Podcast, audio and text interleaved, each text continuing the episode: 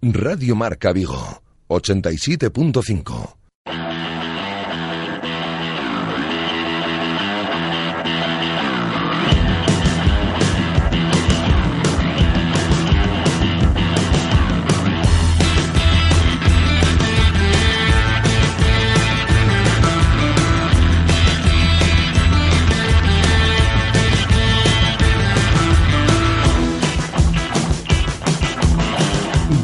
Marca Vigo. José Ribeiro.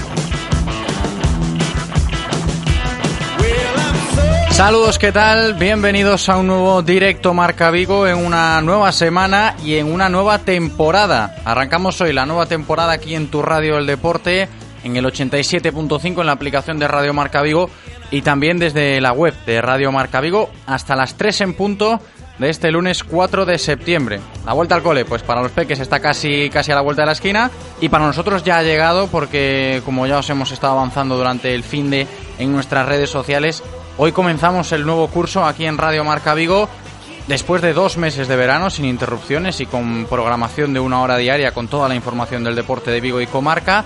Bien, pues desde hoy comenzamos eh, nuestra programación semanal habitual. Nos escucharemos de lunes a viernes en directo Marca Vigo de 1 a 3 de la tarde, eso al mediodía, y después de comer hacia mitad de la tarde volveremos también con nuestra programación vespertina desde mañana, porque hoy tenemos Eurobásquet aquí en Radio Marca, que será pues de 7 y media a 8, nuestra programación habitual por las tardes, con las mejores tertulias, los lunes vendrán... Eh, las eh, peñas del Celta para nuestra tertulia de peñas, los jueves con nuestros compañeros de Moy Celeste que se unen y les damos una calurosa bienvenida en esta nueva temporada, el running los miércoles, nuestro marca player para todos los amantes de los videojuegos los martes y nuestro marca Motor Vigo los viernes con toda la actualidad del mundo del motor de competición en Galicia, pero ahí no se acaba la cosa, ¿eh? Para el comienzo de temporada aquí en Radio Marca Vigo os tenemos preparadas muchas novedades que espero que, que os gusten y disfrutéis de la radio con nosotros como nosotros disfrutamos haciéndola para vosotros cada día. A lo largo del verano pues os hemos ido presentando a las nuevas voces que formarán esta nueva familia de Radio Marca Vigo desde hoy, aunque todavía quedan muchas más. Y de esas nuevas voces, imagino que lo habréis notado, yo el primero me entrego a este proyecto con toda la ilusión del mundo y todas las ganas de, de informaros día a día lo mejor posible de todo en torno al deporte de nuestra ciudad y estoy deseando que vayáis conociendo los eh, nuevos contenidos que tenemos preparados para vosotros.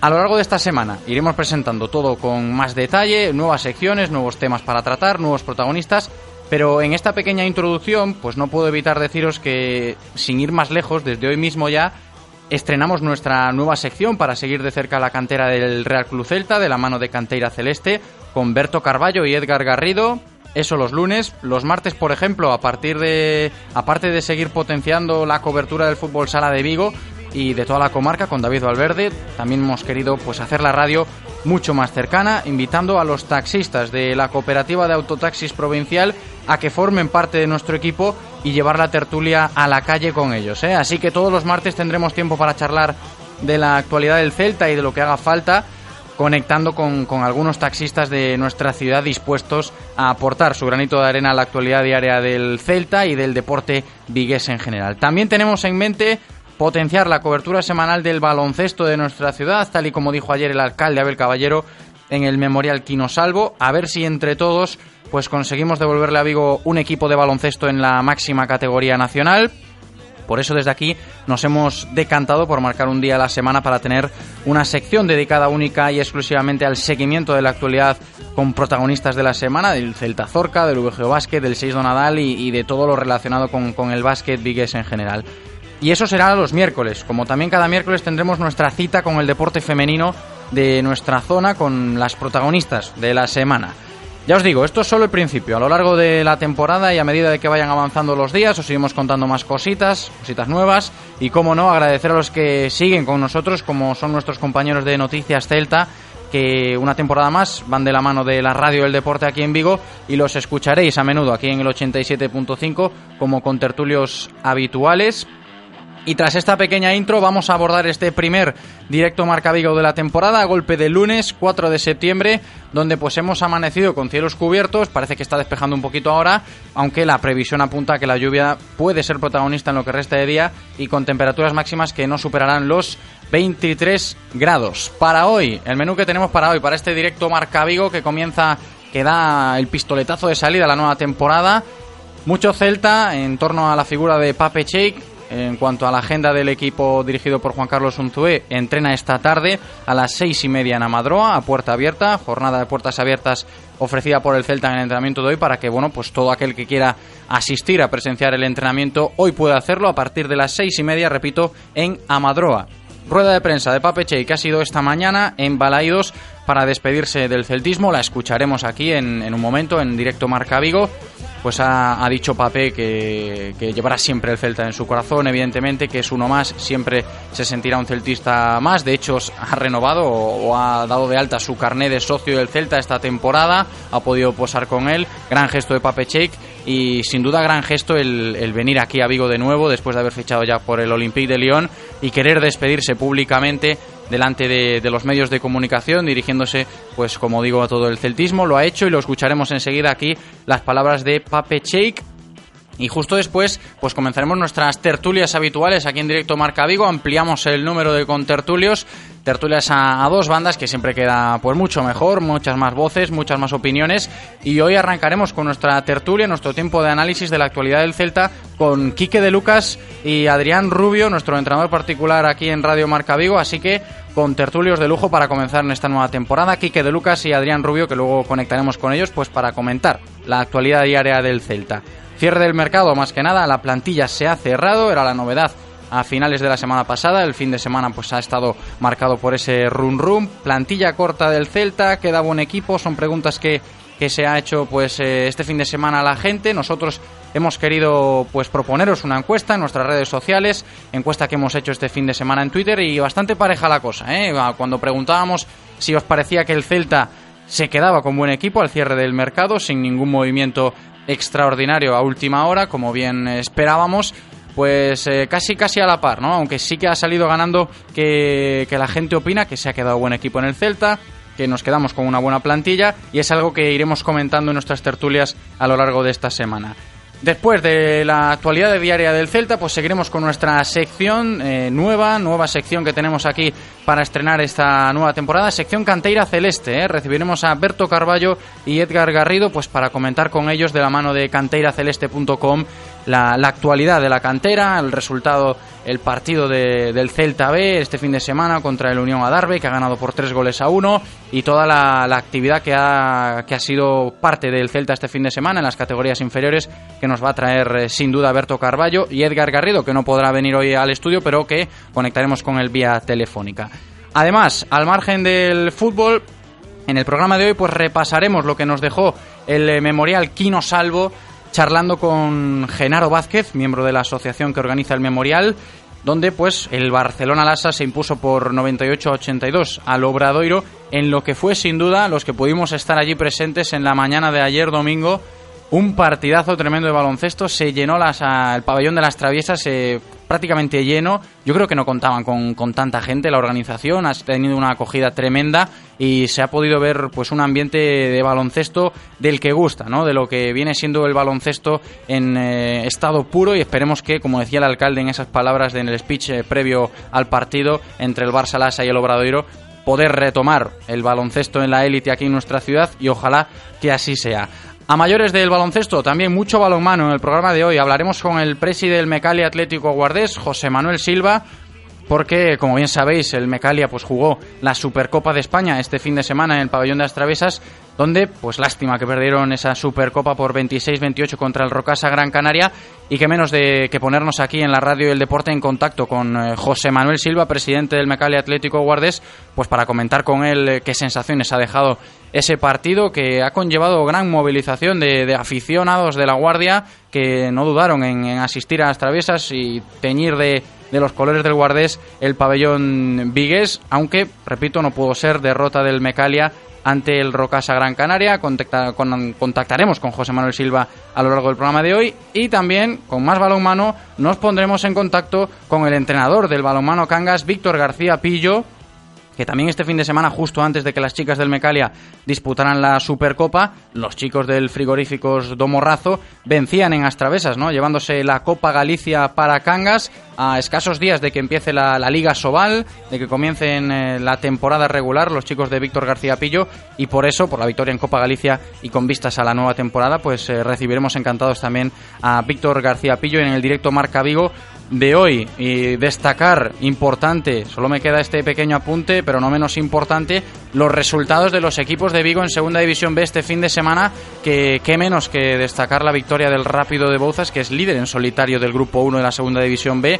Desde aquí nuestra más sincera enhorabuena a todo el Rápido de Bouzas, que tras tres jornadas tres victorias y líder en solitario, repito, eh, tras vencer este fin de semana eh, a la gimnástica segoviana en el Baltasar Pujales por dos goles a uno. Gran trabajo que está realizando Borja Jiménez que estará esta semana sin duda con nosotros para comentar este gran arranque liguero. Eso será mañana. Y también felicitar al Corucho, eh, que consiguió sus primeros tres puntos venciendo al Rayo Majada Onda por un gol a dos. Y el Celta B, como he dicho antes, victoria también ante el Unión Adarve por tres goles a uno. Y antes de comenzar, solo me queda recordaros lo que os digo siempre, ¿no? Que podéis participar y hoy más que nunca porque estamos de estreno y es de agradecer ¿no? que os estrenéis con nosotros, que formáis parte de la radio y que la hagáis también con nosotros como siempre, pues enviándonos una nota de audio a nuestro nuevo WhatsApp, el 680-101-642, 680-101-642. Ahí nos cuentas en una nota de audio pues lo que te ha parecido, luego os propondré temas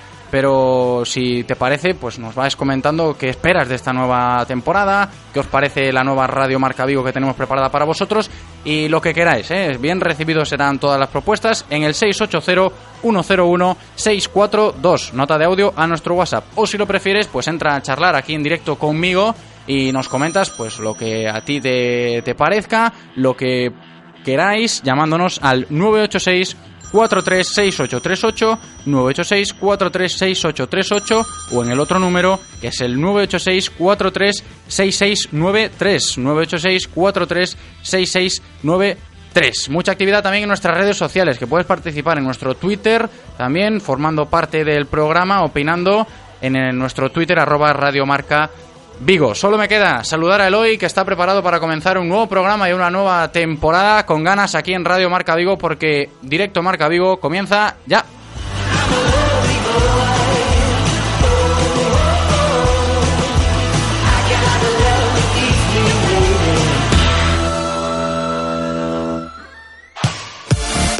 Radio Marca, la radio del deporte. Radio Marca.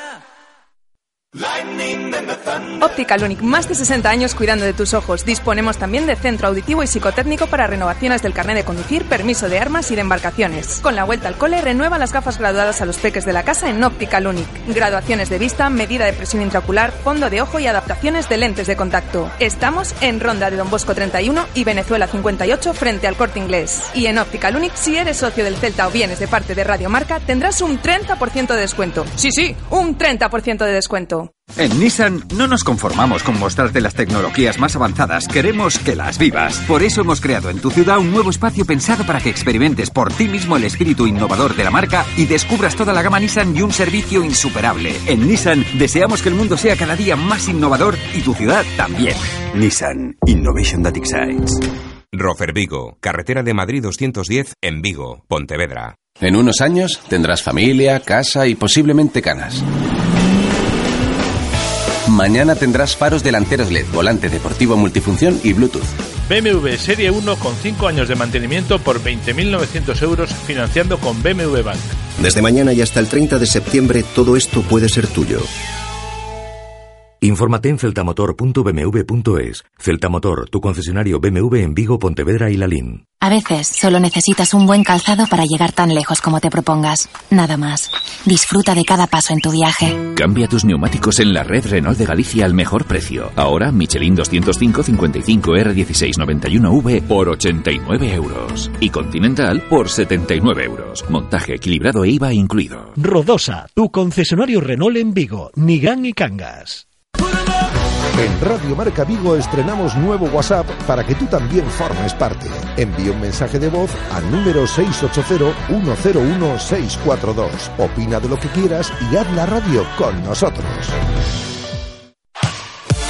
Estás escuchando Radio Marca, la radio del deporte. Radio Marca.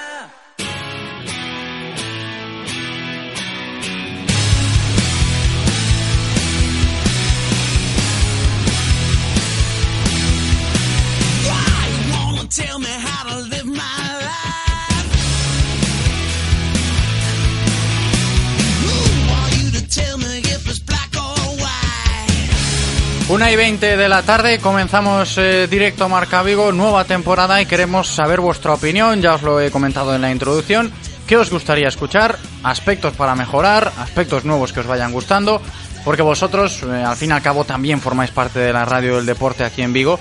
Y todas las ideas son bien recibidas, así que no dudéis en opinar, aportar y comentar en nuestro nuevo WhatsApp 680 101 642 680 101 642 y nos dejas ahí pues notas de audio como esta. Buenos días, soy Jesús Crego de Coruña. Aquí estamos empezando una nueva temporada. Primero y antes de nada, desearos mucha suerte en, en vuestro nuevo proyecto y que seguro que va a ir bien porque, porque sí, porque sois vosotros y os lo merecéis. Segundo, en cuanto al Celta, pues mm, sí, ilusiona bastante los fichajes que, que hacemos. Se ve que parece un equipo de futuro. Simplemente me da un poco de pena, por ejemplo, lo de Pape. No sé por qué tengo la espina clavada de que dentro de dos o tres años nos vamos a arrepentir de, de haber vendido a ese chaval. Pero bueno, mira, es una pasta que, que, deja en el club y que nos va a venir muy bien para, para, para afrontar otro tipo de fichajes, como por ejemplo fue el de Remor. Sigo pensando que llevamos muchos años que necesitamos reforzar la defensa sobre todo el central, pero bueno, parece que, que no están de acuerdo conmigo en, en, la dirección técnica, pero bueno. Y nada, simplemente pues oye, a cogerlo con ganas, con ilusión, a hacer una buena campaña y a ver si suena la flauta y para el año estamos otra vez en Europa. Lo dicho, mucha suerte, un abrazo desde Coruña y a la Celta.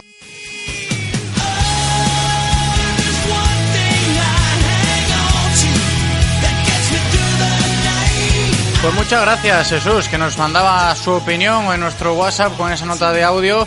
Nos escucha desde Coruña, también es de agradecer y aportando cositas. ¿eh? Decía que pues en el futuro que nos podemos arrepentir de Pape, que si había que reforzar la defensa, luego lo comentaremos todo con más detalle en nuestro tiempo de tertulia con Quique de Lucas y Adrián Rubio. Pero antes hay que presentar la información diaria del Celta, como siempre en Radio Marca Vigo cuando hablamos del Celta, de la mano siempre de Coderia Apuestas y Grupo Comar. Coderia Apuestas y el Grupo Comar patrocinan la información diaria del Celta. Un Celta que comienza una semana marcada por sesiones de entrenamiento vespertinas, salvo los viernes y el sábado, que lo harán de mañana. El resto de días se ejercitarán por las tardes, empezando hoy a las seis y media a puerta abierta en Amadroa con la primera sesión de la semana, repito, seis y media, jornada de puertas abiertas. El Celta pues invita a todos a, ver el entrenamiento de hoy en Amadroa, jornada de puertas abiertas. Así que si te apetece ver el entrenamiento del Celta, toma nota seis y media en Amadroa. Todavía con la ausencia de los jugadores internacionales que tienen aún esta mañana, eh, perdón, esta semana compromisos con sus, sus selecciones, ¿no? Unos jugadores del Celta que son hasta siete futbolistas internacionales en esta en estas fechas FIFA, por así decirlo. Yago Aspas, Nemaña Radoya, Tuco Hernández, Piones Isto, Lobotska y Emre Mor han sido pues llamados por las selecciones absolutas, mientras que el portero Iván Villar, como destacábamos eh, en su día, forma parte también de la lista de España en la selección sub-21. Los celestes han tenido suerte de dispar, por así decirlo, en sus primeros compromisos, desde, por ejemplo, Yago Aspas o Tucu Hernández sin minutos, hasta un Stanislav Lobotska siendo titular con la selección absoluta de Eslovaquia y completando el otro día un espectacular partido que le ha valido para ser elegido por muchos medios de comunicación como jugador del partido. Una prueba más de que Lobotska está llamado a ser un gran futbolista y esperemos que así sea aquí en Vigo y termine explotando y demostrando esa calidad que atesora el jugador eslovaco. Una vez completen sus compromisos internacionales entre este eh, lunes 4 de septiembre y mañana martes, pues emprenderán su, su regreso a Vigo para unirse al resto de, del grupo en la preparación del Celta la vez, ese Celta a la vez que tendremos el domingo a las seis y media de la tarde, correspondiente a la tercera jornada de liga y comienza la semana en Casa Celta con el cierre de mercado de fichajes todavía latente, ¿no? Es algo que tenemos muy presente a día de hoy, se cerró el viernes por la noche, pasada la medianoche. La eterna pregunta que ha sido la comidilla de todos este fin de semana, el mercado para el Celta terminó sin ningún movimiento extraordinario que pudiera sorprender a cualquiera, a alguien, porque era evidente que el Celta, pues después del fichaje de Remor y la salida de Pape, no iba a hacer más, eh, más movimientos en el mercado de fichajes. Consideraban que la plantilla estaba cerrada. Al menos eso especulábamos todos y así ha sido. No ha habido movimientos de última hora. Y lo que decía de la pregunta, ¿no? La eterna pregunta, ¿se ha quedado el Celta con una plantilla corta? ¿Se ha quedado el Celta con un buen equipo tras el cierre del mercado? Luego lo comentaremos con más detalle en nuestro tiempo de tertulia, pero yo ya os invito a vosotros que nos estáis escuchando que nos deis vuestra opinión sobre este tema, sobre las respuestas a estas preguntas. ¿Se ha quedado el Celta con una plantilla corta? ¿Se ha quedado el Celta con un buen equipo tras el cierre del mercado? Cuéntanoslo enviando una nota de audio a nuestro WhatsApp 680-101-642. 680-101-642. Y al margen de la agenda diaria del equipo, la actualidad del Celta ha pasado hoy por Balaídos a las 12 en punto de la mañana porque allí ha estado hace eso, escasos minutos, escasa una horita, el ya exjugador del Celta, Pape Cheik, recientemente fichado por el Olympique de Lyon y que ha vuelto en el día de hoy expresamente para despedirse en rueda de prensa de todo el celtismo públicamente y allí pues hemos estado para rescatar las palabras de Pape en lo que ha sido un acto reconocido por todos, el propio jugador se ha emocionado, eh, se le notaba pues bastante emocionado y que sin duda dice mucho ¿no? de lo agradecido que está Pape al, club, al Celta, que lo ha hecho crecer como futbolista. Y esto nos contaba Pape Cheik en su despedida del Celta esta mañana en Balaídos. Ya lo he dicho muchas veces, siempre, que Celta aquí es mi casa y ojalá algún día poder retirarme aquí. ¿Por qué tomas la decisión de aceptar la propuesta del Lyon? Porque creo que es una muy buena oportunidad para seguir creciendo como futbolista. Por eso he decidido ir al día. ¿Cómo te han recibido ahí? Pues la verdad es que bien, muy contento. ¿Cuáles son las expectativas con las que llegas a, Lyon? Pues como siempre, estando aquí y nada, voy a seguir haciendo lo mismo y trabajar más para seguir cumpliendo mi sueño. ¿Ha habido algún compañero del que te haya costado especialmente despedir? Yo diría a todos mis compañeros. Pero en la despedida, el sábado anterior, ¿cuál fue el que más emocionó?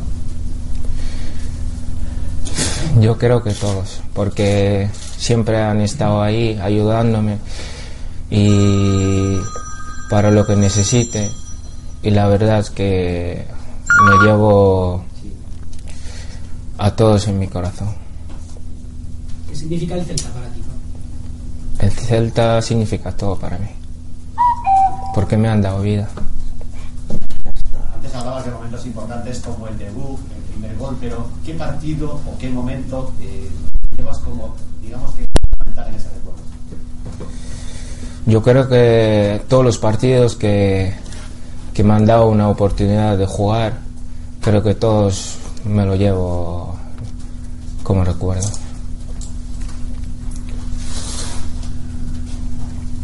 ¿Tiene mucho que ver el, papel que lleva el Celta con el que se va ahora? Sí, yo, el mismo Pape que estuvo aquí va a seguir el mismo que va a ir a León. ¿Y a nivel futbolístico? Lo mismo, pero seguir creciendo allí más. ¿Te sorprendió el interés del Olympique cuando no habías jugado mucho en primera división? La verdad es que un poco, pero yo ya sabía las cosas que tenía para ser un, seguir siendo un futbolista como he demostrado aquí y creo que algo no me ha sorprendido mucho y nada, ahora seguir creciendo.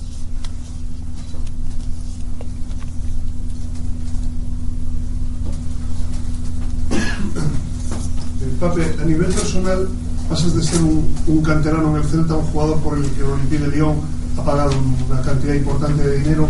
¿Eso te genera a ti mayor responsabilidad sobre el campo? Mayor presión, mayor responsabilidad.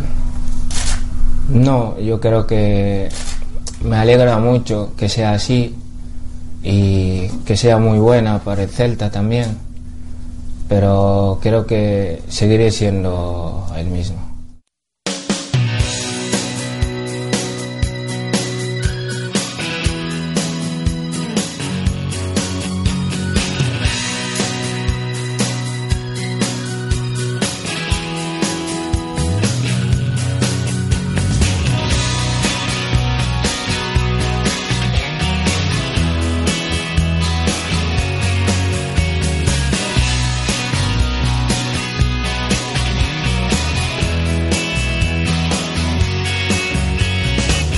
Pues ahí estaban las palabras de Pape Che, que visiblemente emocionado ¿no? en su despedida del Real Cruz Celta. De valorar es, sin duda, ¿eh? que haya vuelto desde Lyon para, pues eso, comparecer ante los medios de comunicación, para dedicar unas palabras eh, pues de agradecimiento al fin y al cabo de, al club que lo hizo crecer como futbolista.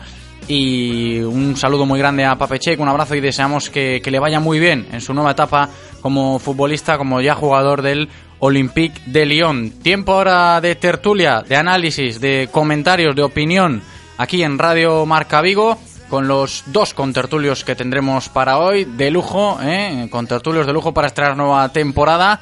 Presento ya a uno de los habituales a lo largo de este verano, nuestro mister particular aquí en Radio Marca Vigo, Adrián Rubio. ¿Qué tal, Adri? ¿Cómo estás?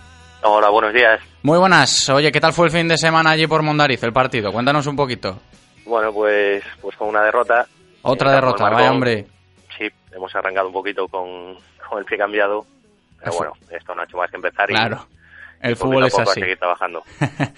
Bueno, y Adri, yo no sé, el, compañero que tendrás hoy en la tertulia, yo imagino que sería de tu agrado en su época como jugador aquí en Vigo, Quique de Lucas. Eh, ¿Cómo lo ves, cómo lo analizas desde el punto de vista de ese ojo clínico de entrenador que todos tenéis? Bueno, Quique es un, es un grande para la historia del celtismo. eh, es un jugador eh, importante en su momento. eh, un jugador que le dio mucho al Celta en, en algún ascenso incluso. eh, un jugador que pues que, que alcanzó cotas eh, importantes con el español, con el Chelsea. Para mí es un orgullo compartir una tertulia con él. Pues eh, para nosotros también, que esté aquí con nosotros y, y lo vamos a saludar ya porque creo que ya está. Quique de Lucas, ¿qué tal? ¿Cómo estás? Hola, ¿qué tal? Buenos días. Muy buenas, tardes. Quique. Saludamos a Adri también, que nos está escuchando. ¿Os escucháis bien entre los dos? Ahora, Quique, Yo soy... ¿Qué tal, Adri? ¿Cómo estamos? pues aquí, aquí estamos arrancando. Quique, Dime, dime. es un placer tenerte aquí de nuevo, una nueva temporada para pues comenzar aquí en Radio Marca Vigo una nueva temporada, un nuevo curso con, con colaboradores como, como tú, que se presta pues a seguir la información diaria del Celta. Nada, hombre, el placer es mío, claro que sí. Una temporada más y esperemos que sea una buena temporada. Claro que sí, hombre. Vamos, si os parece, con el primer tema para abordar entre los tres en nuestro tiempo de tertulia, esa salida de Pape Cheik. La actualidad nos obliga a ceñirnos un poquito a eso. A las 12 comparecía, hemos escuchado las palabras eh, de- del, del que era canterano del Celta, ahora jugador del Olympique de Lyon. Salida de Pape es algo que se ha hablado mucho este verano. Muchos canteranos han salido.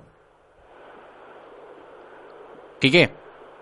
Sí, sí, sí, no, a ver, la- a nivel a nivel de, venta, lógicamente, pues un jugador que no viene teniendo muchos minutos y te lo compran pues al precio que lo han comprado, yo creo que es que es buena buena operación, ¿no? Eh, luego pues se puede entrar a analizar si a un chico tan joven quizá pues podría haberle sacado más rendimiento en un año o dos años vista.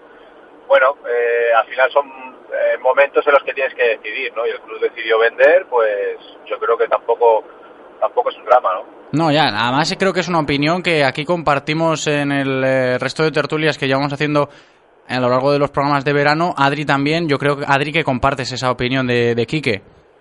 Sí, obviamente a nivel negocio eh, es una cantidad importante para el Celta, para un chico que, que bueno que no había disfrutado muchos minutos con el primer equipo.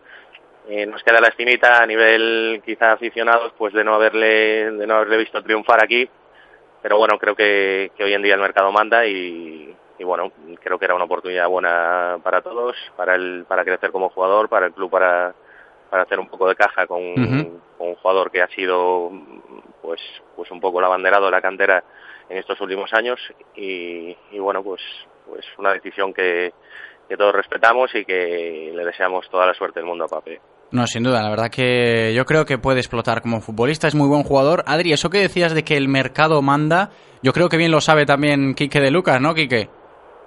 Sí, eh, el eh, mercado manda al fin y al cabo. Bueno, exacto, el mercado te obliga a adaptarte siempre y, y como club y como jugador también, ¿no? Entonces, eh, yo creo que quizá en unos años pues el Olimpia de Lyon pueda vender a Pape por mucho más dinero si sigue una evolución que todos esperamos, pero el momento para acertar a este año, este verano y, o lo tienes o lo aceptas o asumes un riesgo eh, importante también, ¿no? Uh. Además se, se, valora mucho una vez que, el jugador ha salido ya rumbo a Lyon, ya ha entrenado, ya ha sido su presentación oficial, lo dicho, ya lleva varias sesiones de entrenamiento con el conjunto francés, el, ese querer volver a Vigo, ¿no? Ese querer eh, hacer público pues su despedida y venir aquí personalmente para despedirse, Adri. Sí, la verdad que es un chico que, es fantástico, súper sano, ¿no? Y, yo creo que, que, la gente que lo conoce sabe que, no se iba a ir sin despedirse como, como él como él cree que merece agradecer al Real Cruz Celta pues pues todos estos años eh, que le han hecho crecer como persona y como futbolista y, y la verdad que sí que es de agradecer eh, ya desde el punto de vista de aficionado que, que bueno que les ponga su celtismo en una despedida emotiva en la que en la que pues ha ha demostrado que, que, lleva el Celta en su corazón, eh, con su nuevo carnet de socio, con, uh -huh. con, esas palabras de agradecimiento al club que, que bueno, que, que, también lo hacen, lo hacen a él grande, ¿no?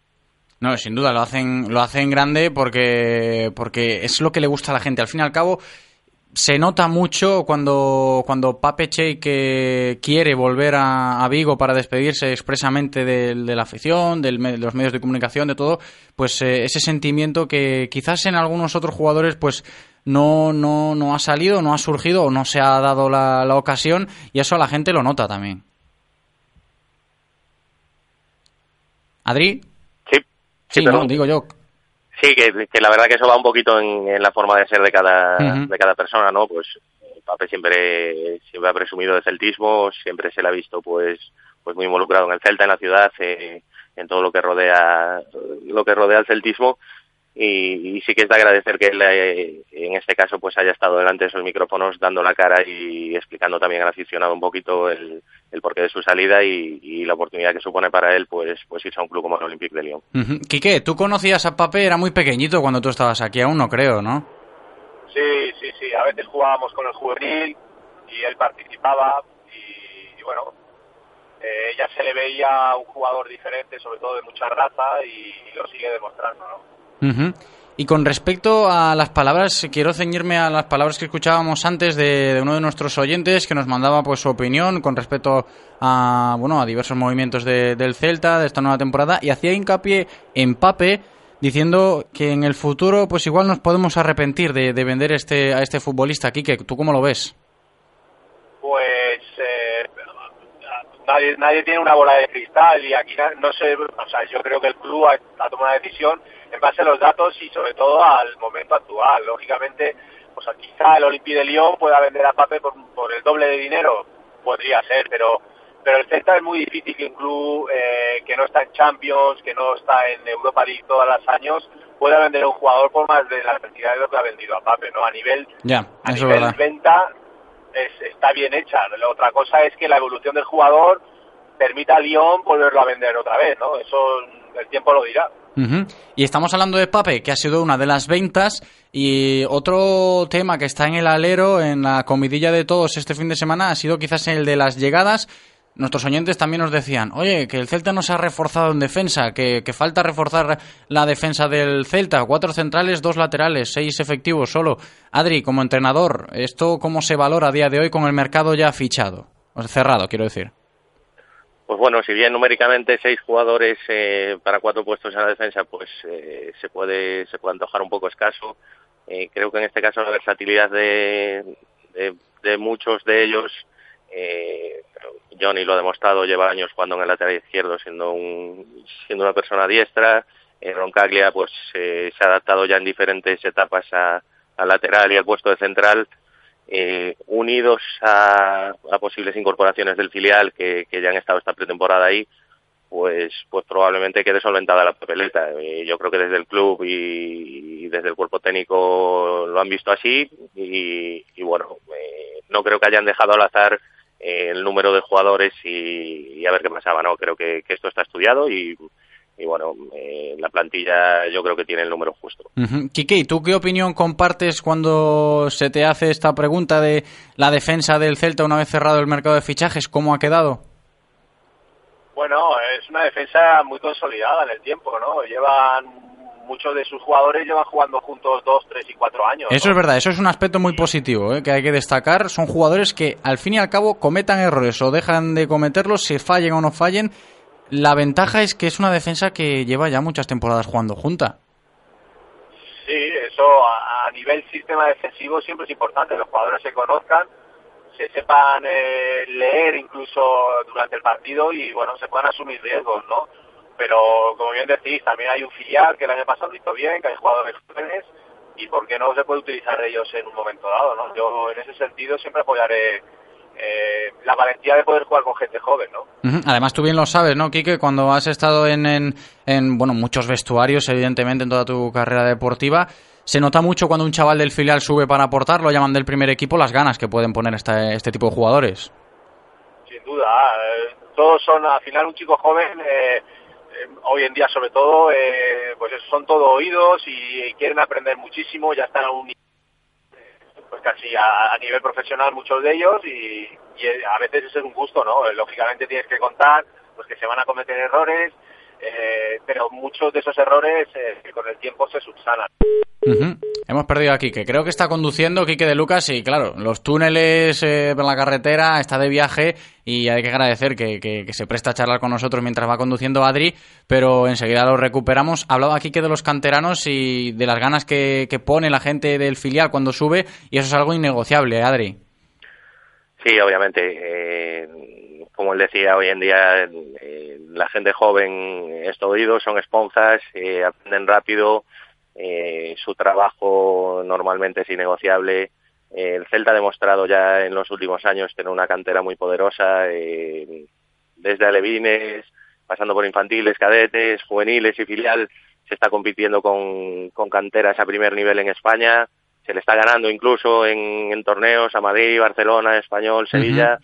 Eh, creo que debemos estar orgullosos de lo que tenemos y ponerlo, ponerlo en valor y qué mejor manera que acercando a gente del filial y del juvenil al primer equipo eh, que están demostrando, eh, ayer mismo veíamos a Borja Iglesias el nivelón que tiene con, Sí, con sus hombre, dos golitos claro. en Zaragoza, eh, ellos mismos están demostrando que, que pueden dar ese paso y que pueden ser una, una solución y no un parche, que es lo que, lo que realmente eh, da valor a un club, ¿no? Lo de Borja, lo de Borja Iglesias está siendo espectacular, Adri. Eh, yo creo que mejor debut en segunda división, imposible.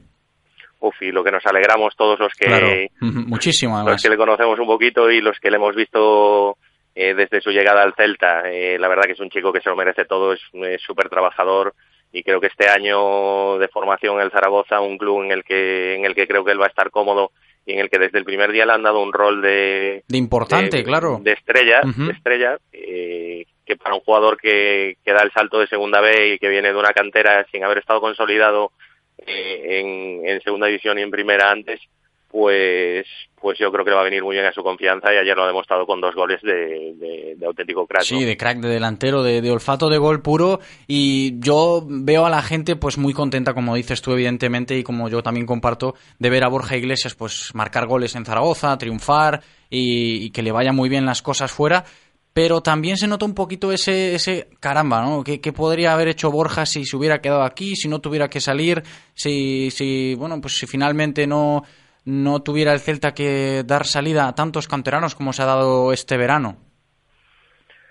Sí, hablaba Borja antes de, la famosa bolita de cristal, ¿no? Quien la tuviera. Eh, bueno, a veces eh, los clubes, a veces no, siempre los clubes tienen que tomar decisiones que son un poquito delicadas, sobre todo en cuanto a esa gente joven, en saber cuándo es el momento exacto para, para dar el paso. Hemos visto eh, muchos muñecos rotos en, en, muchos clubes no por, por acelerar un poquito ese paso al primer al primer equipo y, generar una presión en el jugador que, que muchas veces eh, pues puede con ellos.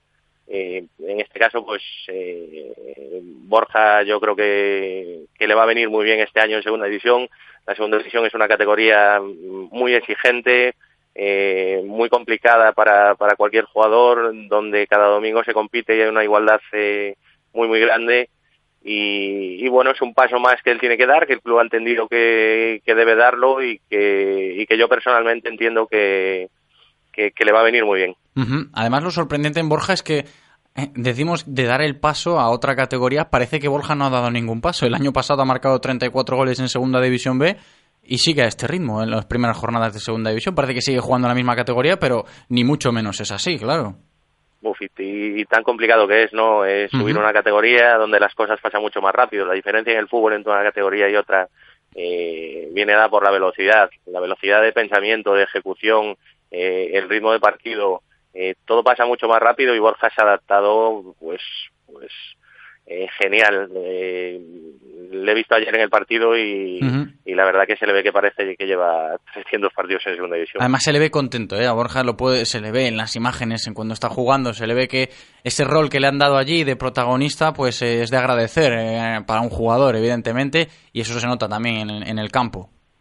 Sí, aparte es un chico que, que disfruta mucho con el fútbol, siempre está con esa sonrisa en el campo, eh, que a veces echamos mucho de menos en, en muchos jugadores porque, porque, la presión de la competición eh, atenaza a mucha gente y en este caso Borja eh, disfrutando eh, disfrutando con el juego eh, creo que va a crecer eh, al lado de muy buenos jugadores además porque también es importante haber llegado a un club como el Zaragoza eh, donde hay gente de mucha calidad y gente de mucho nivel eh, que le va a facilitar a él las cosas.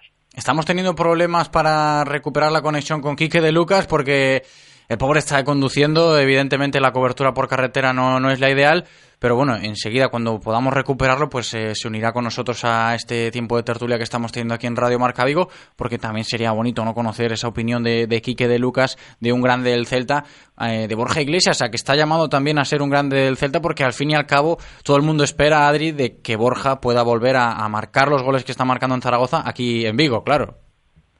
Sí, lo decía el otro día eh, sobre David Costas también, ¿no? Que, creo que son jugadores que ojalá que su que su billete sea de ida y vuelta y que puedan triunfar en el Celta, eh, como tantos otros que, que, que, tengan que salir para formarse, porque a todos nos gusta que, que vayan saliendo jugadores y aunque tengan que cumplir una etapa de formación fuera del club, pues que acaben triunfando aquí.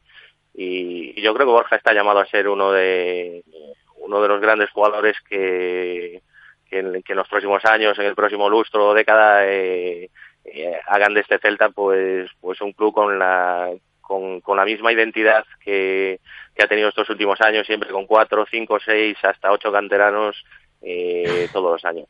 No, ese, ese trabajo de, de, de, conseguir billetes de ida y vuelta, de que comentabas, que esperemos que para muchos de los canteranos que han tenido que salir este verano pues puedan volver a, casa Celta para, para, triunfar al fin y al cabo como futbolistas y esperemos que así sea, sobre todo en el caso de Borja Iglesias, porque a mí me parece un pedazo de delantero centro y, que aquí en vivo pues pueda hincharse a marcar muchos goles. Ese trabajo de conseguir billetes de ida y vuelta pasa por la dirección deportiva del Celta. Adri, una dirección deportiva del Celta que ya con el mercado de fichajes cerrado, volviendo un poquito al, inicio de la conversación, ¿Se ha trabajado bien este verano en, la dirección deportiva del, Real Club Celta? ¿Tú crees que ha habido un trabajo pues organizado eh, según lo previsto o ha, habido algún movimiento que suena a, última hora? A prisas, quiero decir. Bueno, quizá el, jugador que más tarde ha llegado ha sido Emre, pero, pero por la entidad del jugador eh, creo que creo que está bastante claro que no ha sido que no ha sido un parche de última hora. Eh, yo creo que, el Celta eh, antes con Torrecilla y ahora con, con Felipe eh, ha marcado unas directrices los últimos años. esos fichajes de, gente joven, de gente con, futuro que pueda encajar en la filosofía de juego del club. yo creo que, que, hace varios años que se está trabajando muy bien en este aspecto. Eh, que se cuida eh, muy bien a quién meter en este vestuario. Eh, fíjate y que se está metiendo gente, se está metiendo gente muy joven, ¿eh, Adri? Estamos haciendo un Celta, pues, de mucho futuro. Allá atrás, cuando se hablaba del fichaje de Neolito, de que si podía venir Neolito, tal, que pedía a la gente un poco de presente, hombre, ha llegado en remor, futura promesa del fútbol europeo, y se une a la gran lista de jugadores jóvenes que tiene el Celta, que en, en, un sentido puede ser muy positivo a la hora de competir. Son chavales que, tienen muchas ganas de demostrar cosas. Fíjate que en el Celta está pasando algo eh, contrario a muchos clubes, ¿no? Normalmente la gente de la cantera eh, es, la gente más joven en los equipos y aquí ya empezamos a tener jugadores veteranos, eh, canteranos, emblemas, eh, eh, como Yago, como Hugo Mayo, como, Sergio, claro. Eh, que al fin y al cabo van a ser los mayores del equipo, sí. Eh, y eso yo creo que le viene muy bien a la gente de fuera para entender lo que es este club. normalmente es la gente de la cantera la que tiene que aparecer en el primer equipo y encontrarse con gente veterana que no suele ser de la casa, ¿no? Y, y en este caso creo que es una ventaja para, para toda esta gente joven que está llegando, estos últimos fichajes, que la gente que está ahí, aparte de llevar ya muchos años, ¿no? Eh, que sea gente que lleva el club en el corazón, ¿no? Eso yo creo que va a ayudar muchísimo a, a, esta gente a entender cuál es la filosofía del club, a introducirse en el vestuario, a hacerse eh, importantes a través del apoyo de los compañeros, que es muy importante. Y, y creo que en ese aspecto, eh, dentro de esta singularidad que se está convirtiendo el vestuario del Celta, eh, creo que, que, la dirección deportiva está acertando. ¿no? Y otra pregunta que, que, nos hacíamos, que hacíamos a nuestros oyentes y que repito ahora, todos aquellos que nos estéis escuchando, la clásica pregunta, ¿no? ¿Os gusta el equipo que ha quedado en el Celta? Pues nos lo puedes contar con una nota de audio en el 680-101-642 y es una pregunta, Adri, que si nos gusta o no el equipo que ha quedado del Celta, tú como entrenador, línea por línea, estás satisfecho con, la, con el equipo, mm, ya no con la plantilla, sino con, con el, la calidad o el nivel que pueda ofrecer este Celta a la hora de jugar eh, los partidos. Pues mira, si hablamos línea por línea y empezando por la portería, eh, yo personalmente eh, estoy encantado que haya tres chicos de la cantera ahí. Creo que son porteros que, que tienen nivel para jugar en primera división, que, que le van a poner las cosas complicadas al entrenador para decidir. Eh, estamos hablando de Sergio, que ya lleva unos años consolidados. Eh, hablamos de Rubén y de Iván, eh, internacionales y en el top nacional de los porteros dentro de sus edades y gente con muchísimo futuro. en cuanto a la línea defensiva, pues lo comentaba aquí que el otro día, ya es una línea también consolidada que lleva muchos años juntas. Adri, ¿tú crees con respecto a la portería, perdona, ahora seguimos con, con la línea defensiva, ¿Tú crees que habrá rotaciones que después de este, vamos a decirlo así, mal arranque liguero de Sergio, quizás le falta un pelín de confianza al gato de Catoira para recuperar ese gran nivel? ¿Puede haber rotaciones? ¿Crees que un Zue moverá un poco de ficha en esa línea o no? Pues es difícil estar en la cabeza de, un Zue, ¿no? Eh, yo te lo digo como entrenador, claro, porque tú eres el mister. Imagínate que ahí en el Mondariz el portero titular empieza a fallar, tiene dos partidos malos y de repente dices tú, uy, no sé si seguir apostando a ver si me coge confianza otra vez o, le doy la oportunidad al, que está en el banquillo. Pues mira, eh, bueno, cada competición es un mundo, ¿no? Pero, pero ahora que me comentabas el tema de Mondariz, nosotros llevamos dos jornadas y cada jornada la ha jugado uno de los dos porteros que tengo. Eh, yo en este caso, pues que he sido portero, pues valoro a lo mejor el tipo de partido que se va a jugar y a lo mejor en una categoría como preferente te puedes permitir pues pues hacer rotaciones a más corto plazo no en cuanto a primera división lo habitual eh, son rotaciones eh, más largas digamos o bien por competiciones, Que, está un poco de moda, que está un poco de moda hoy en día eh, o bien pues ofreciendo a los porteros seis siete ocho partidos a cada uno o en muchos casos pues pues hay una jerarquía marcada en un portero titular pero que tampoco creo que sea el caso del Celta. Yo creo que van a tener oportunidades los tres. Eh, este año solo hay dos competiciones eh, y a lo mejor uno de ellos pues lo tiene más complicado para disponer de algún minuto pero pero creo que el entrenador pues pues tomará la decisión eh, más adecuada porque creo que también es un puesto que él conoce bastante bien. Y luego en defensa, Adri, yo tengo ese, ese temor, ese respeto quizás, no miedo, porque miedo no hay, evidentemente, pero ese temor a que pueda haber lesiones, pueda haber sanciones en exceso y que nos merme un poquito esa línea defensiva, claro. Sí, bueno, hablábamos antes que seis puede ser un número corto si no miras hacia abajo, si no miras hacia el filial.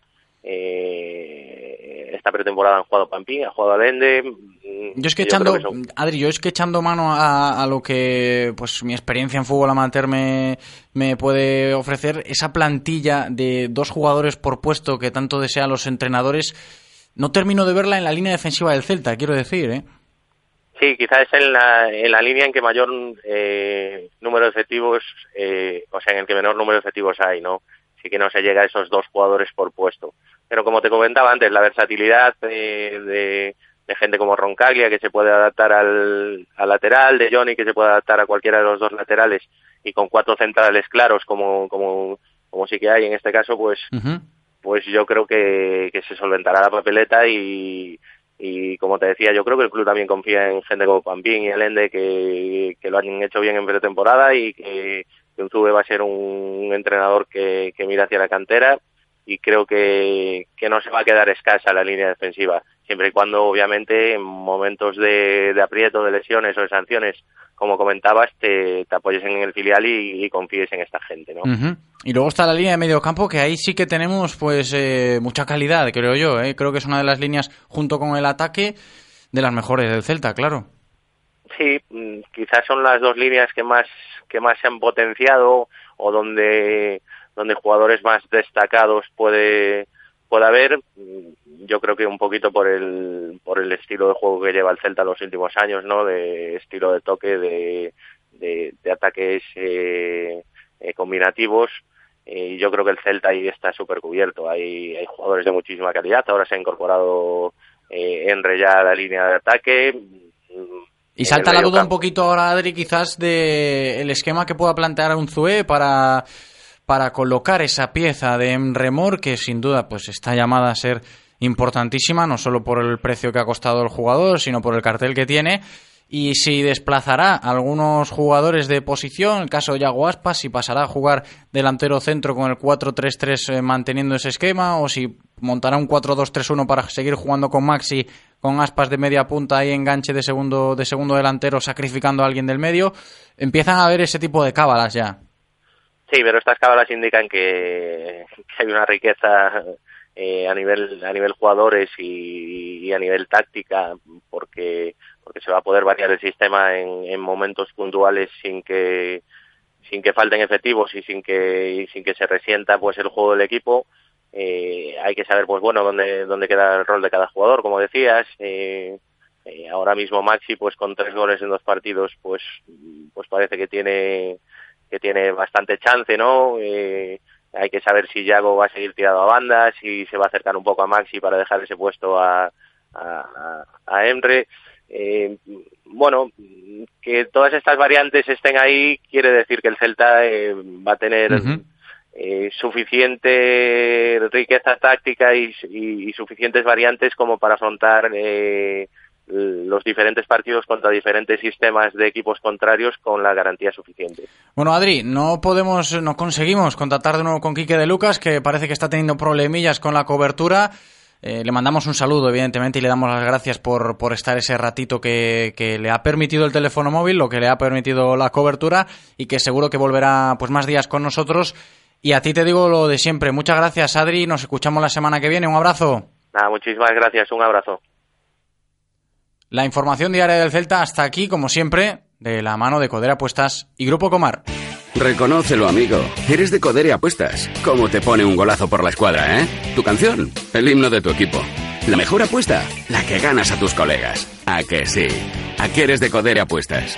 Ven a nuestros locales y vive todos los partidos, todos los deportes y todas las apuestas en Codere Apuestas. ¿Quién se apunta? Ven a nuestro espacio de apuestas Codere en Bingo Royal del Grupo Comar en Avenida García Barbón 3436. Radio Marca, la radio del deporte. Radio Marca. Na garantía de máxima frescura Na calidade dos nosos peixes e mariscos Na comida que máis che gusta Ou no que tes máis cerca Levas a miña marca. Pesca de Rías.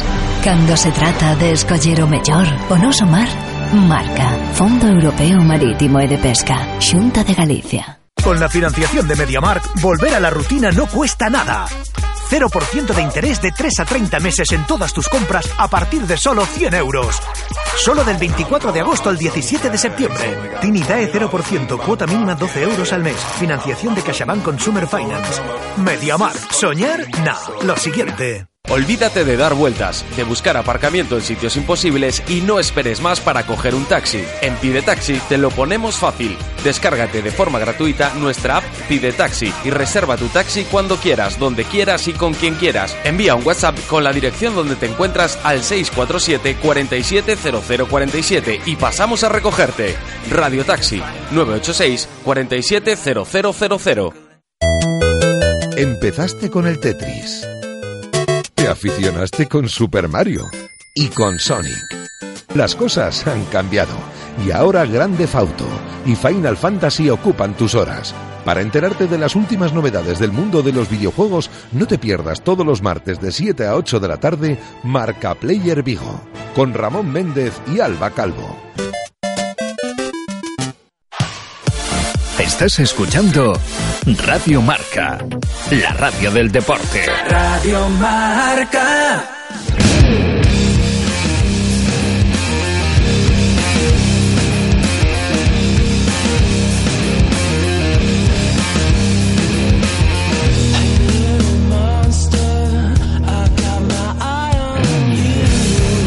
Pasa un minuto ya de las 2 de la tarde de este lunes 4 de septiembre y seguimos aquí en directo Marca Vigo estrenando nueva temporada y estrenando nuevas secciones. Es tiempo ahora para ponernos al día con todo lo que nos ha dejado la cantera del Celta este fin de semana y qué mejor manera de hacer esta cobertura que hacerlo con nuestros compañeros de Canteira Celeste que se unen al equipo desde hoy mismo ya. Tengo conmigo a Berto Carballo. ¿Qué tal, Berto? ¿Cómo estás? Hola, José. Buenos días. Muy buenas. Y también va a estar Edgar Garrido con nosotros, que lo tenemos ya al otro lado del teléfono. ¿Qué tal, Edgar? ¿Cómo estás? Hola, buenos días, José. Muy buenas, chicos. Yo creo que habrá ganas, ¿no?, de contarle a la gente pues la actualidad de la canteira celeste, porque al fin y al cabo es lo vuestro. Pues sí, la verdad que estamos muy contentos de estar aquí. Eh, es lo nuestro, como tú has dicho, y, y nos gusta, nos gusta hablar de ello, nos gusta eh, compartir nuestras opiniones y al fin y al cabo eh, es lo que nos motiva a seguir trabajando, eh, seguir que conociendo a los chavales que, que vienen por debajo Ujú. y al final es eh, lo bonito del fútbol, las nuevas generaciones y lo que provoca que, que los equipos vayan invirtiendo, Claro. invirtiendo cada vez más en Ujú. ello. Edgar, yo creo que compartes completamente la opinión de Berto. Sí, la verdad que sí. Es, es al final algo que empezamos como hobby o digamos como entretenimiento, pero que se hace divertido también ver a los chavales desde pequeñitos, ver cómo van mejorando también según van, van subiendo de categorías. Y la verdad que bueno, es un placer tener aquí un, un hueco para poder hablar un poquito cada semana. El placer es nuestro hombre para, para seguir informando a la gente, claro, de, de, pues de la mano, colaborando entre todos para que cuanta más información podamos dar, en este caso más detallada en cuanto a la cantera del Celta. Y al margen de este huequito que tenemos en la radio, que tendremos todos los lunes en nuestra sección de Canteira Celeste, vosotros también gestionáis vuestra propia página web, canteiraceleste.com, y mucha actividad también por redes sociales.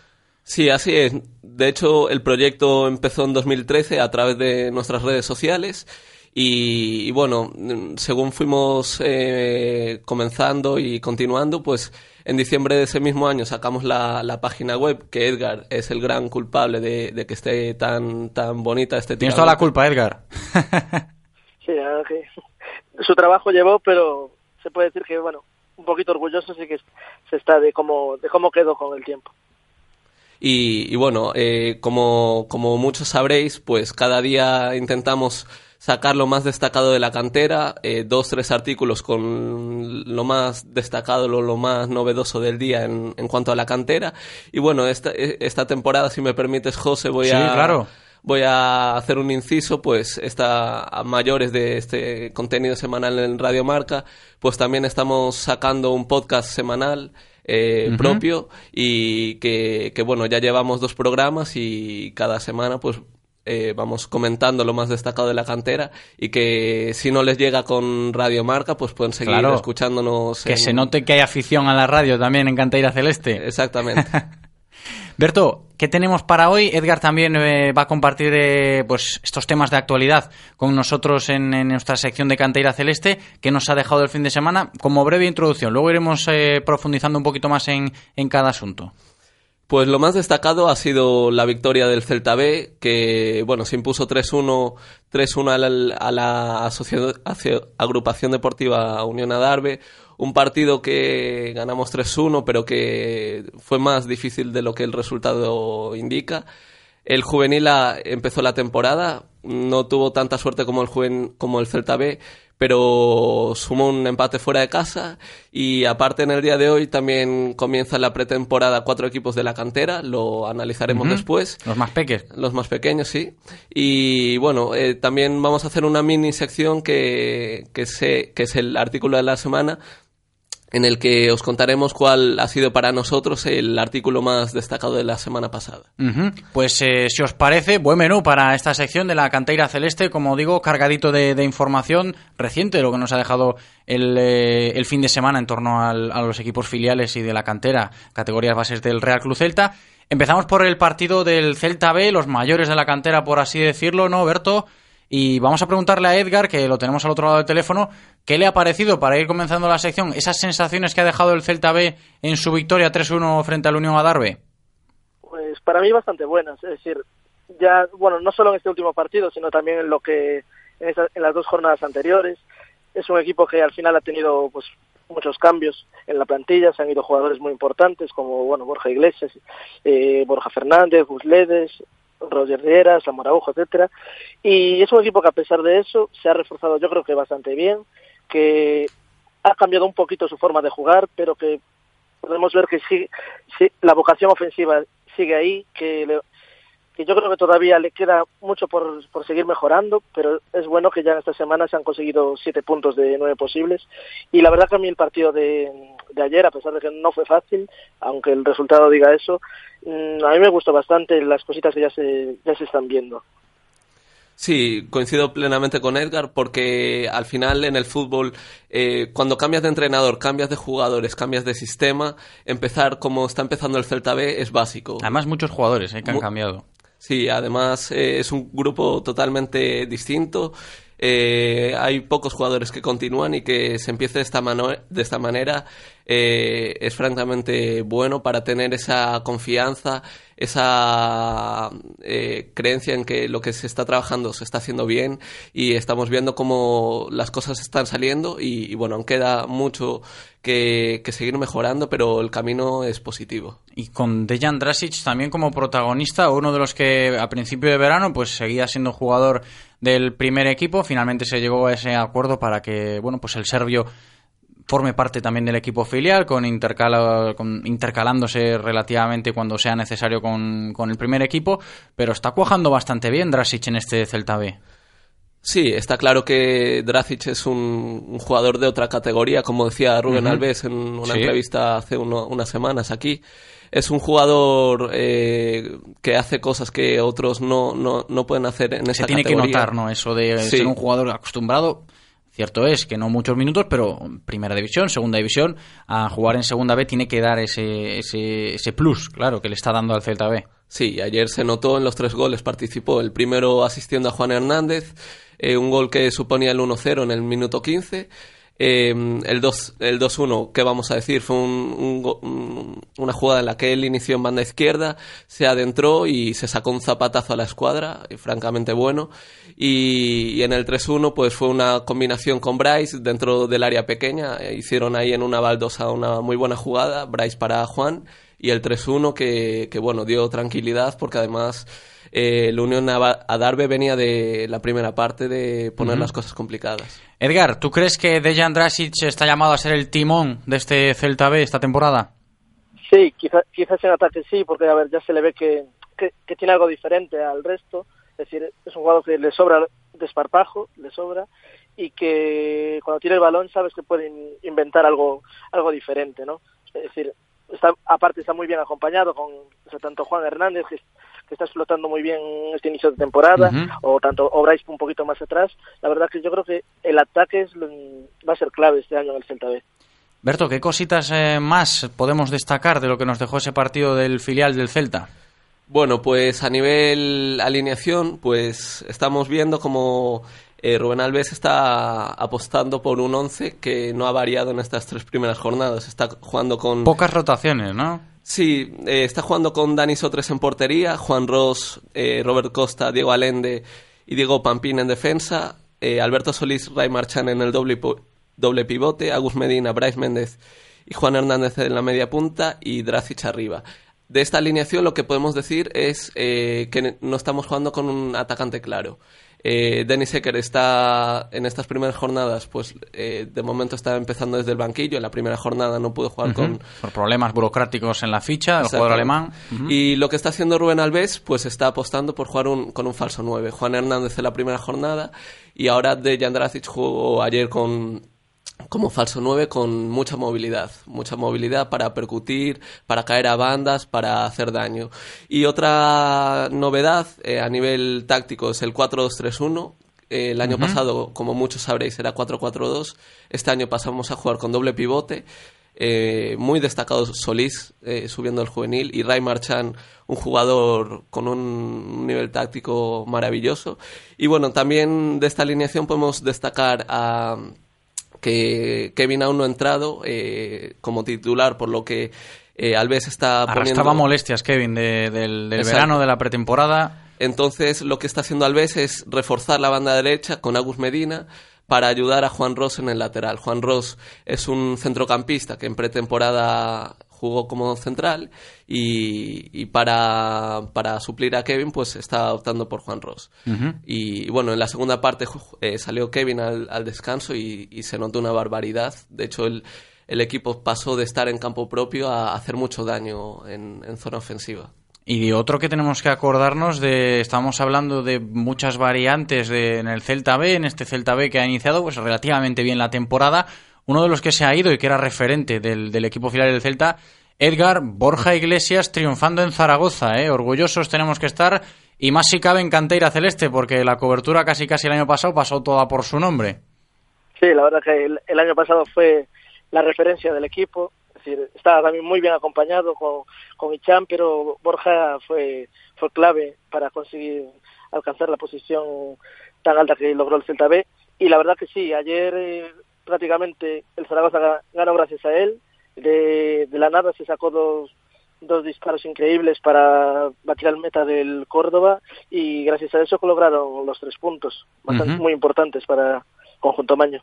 Contentos de que pueda seguir creciendo la cantera del Celta, aunque no sea todavía en el primer equipo, pero sí ya a nivel eh, de categorías más altas y de paso a paso pues creciendo como futbolistas. Berto, vuelvo contigo. ¿Cerramos capítulo del partido de Celta B o todavía queda algún apunte por recordar, destacar? Bueno, pues en primer lugar comentar que el Celta B en estos momentos está en tercera posición con siete puntos, los mismos que Atlético B, San Sebastián de los Reyes y Naval Carnero. El Atlético B será su próximo rival, precisamente, este próximo fin de semana. Una Buen partido, ¿eh? Buena salida dura, complicada para jugar contra el filial del Atlético de Madrid. Salida muy complicada, un, equipo que podría estar arriba.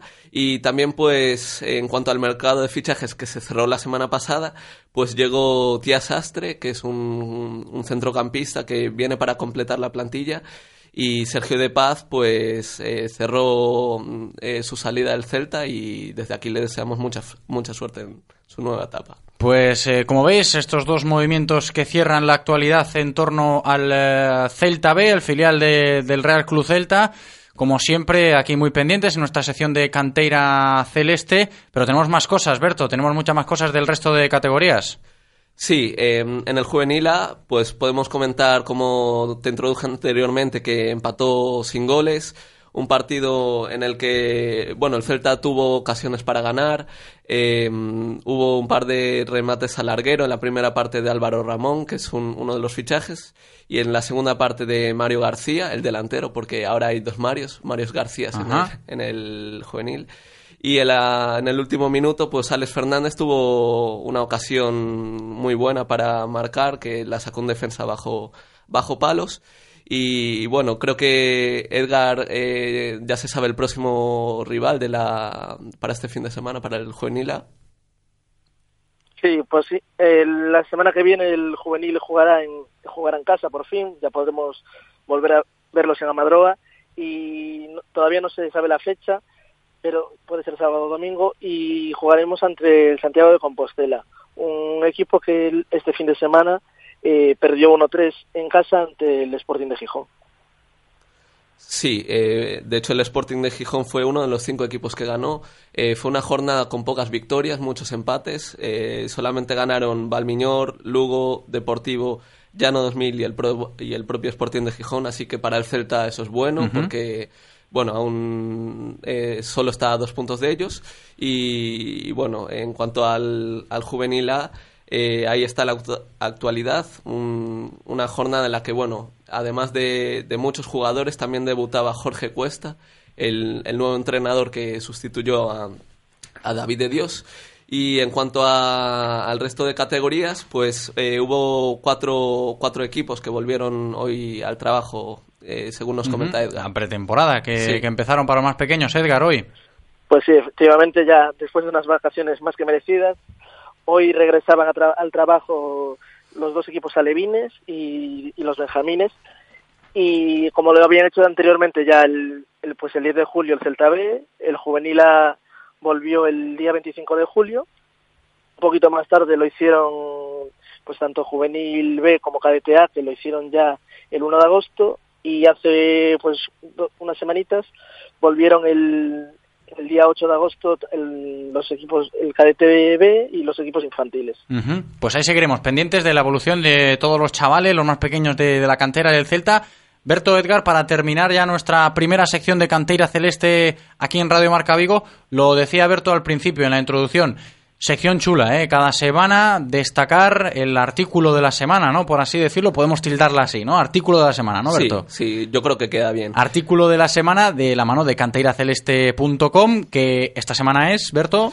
Pues nada más y nada menos que la venta de Pape Checa al Olympique de Lyon. No solo comentamos lo que es la venta, sino que repasamos su trayectoria en el Celta desde su llegada al Celta en 2013 procedente del Montañeros y comentamos cómo ha sido su, su trayectoria en Vigo desde eh, sus inicios en el Juvenil A, su paso al Celta B, cuando fue convocado eh, por primera vez con el primer equipo. Y bueno, para nosotros fue un artículo especial porque es un jugador que, que hemos controlado desde, desde que llegó a Vigo y para nosotros nos da mucha pena que se vaya. La despedida hoy ha sido muy emotiva y bueno, eh, desde aquí desearle mucha suerte Ujú, a Pape. claro que sí. Se merece lo mejor. Y bueno, eh, la gente que, que desee lea- leer el artículo, pues está ahí colgado en nuestra web y esperemos que, que, bueno, puedan tener un buen recuerdo de Pape. Sin duda, ¿eh? artículo muy chulo que podéis leer, ya lo sabéis, en canteiraceleste.com, accediendo a través del navegador web o también desde sus redes sociales, en Twitter principalmente. Facebook también manejáis, ¿no, Berto? Sí, Pues Facebook, Instagram. Twitter, Instagram, para poder acceder a- al artículo de la semana hoy sobre Pape Cheik en Canteira Celeste. Me despido eh, antes, Berto, de Edgar, que ha sido un placer, Edgar, como siempre, pues eh, a partir de ahora tenerte aquí con nosotros en nuestra sección de Canteira Celeste. Igualmente, el placer es mío y nada, nos vemos la, la semana que viene. La semana que con viene podemos tenerte aquí con nosotros en el estudio o no? Yo creo que sí. Esperemos que así sea. Un abrazo, Edgar. Un abrazo. Berto, y también solo me queda despedirte de ti, daros eh, la enhorabuena por el gran trabajo que hacéis en Canteira Celeste y la bienvenida, calurosa bienvenida que desde hoy tendréis aquí cada lunes en Radio Marca Vigo. Un abrazo, Berto. Bueno, muchas gracias a vosotros.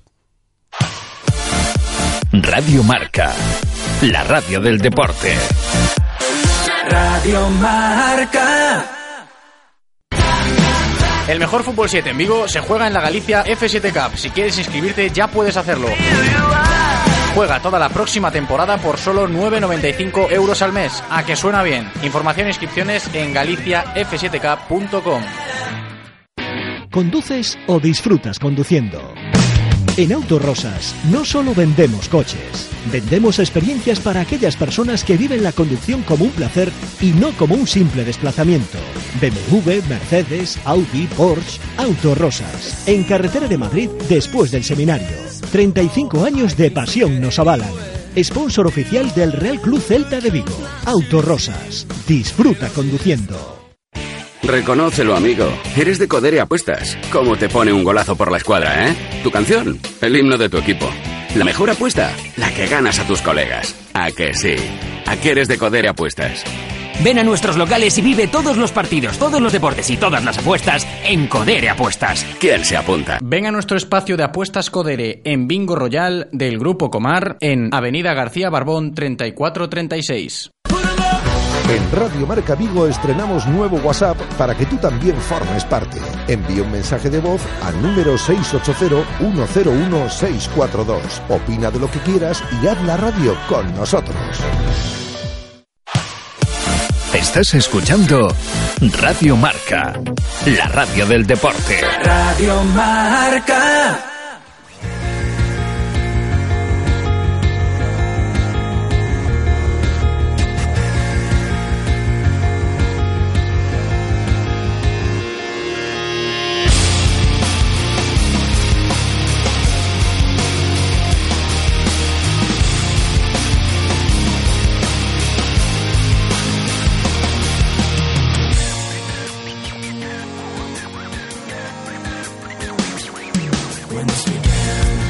Pues seguimos aquí en directo Marca Vigo. Espero que, pues, que os haya gustado mucho nuestra sección que teníamos hoy de estreno preparada para vosotros con toda la actualidad de la cantera, en este caso del Real Cruz Celta, que como ya habéis escuchado tendremos aquí todos los lunes nuestra cita semanal con la cantera del Celta, con Berto y con Edgar, de la mano de canteiraceleste.com. Y cuando se van a cumplir ya las 2 y 21 minutos, casi casi de, de la tarde, Seguimos en nuestro programa diario en directo Marca. Tiempo para el consejo del día, como siempre os cuento aquí en, en, la radio del deporte y expresamente para todos aquellos que estéis pensando en montaros un equipo de fútbol 7 porque si estás buscando nuevas sensaciones, tu competición es la Galicia F7 Cup. Tú también puedes formar parte de un proyecto diferente en el fútbol 7 y además a un precio muy competitivo, ¿eh? solo 9,95 euros al mes. Reserva ya tu plaza para la próxima temporada y juega con los mejores porque la Galicia F7 Cup lo tiene todo preparado para ti. Entras en galiciaf7cup.com y allí te informas de todo porque te están esperando.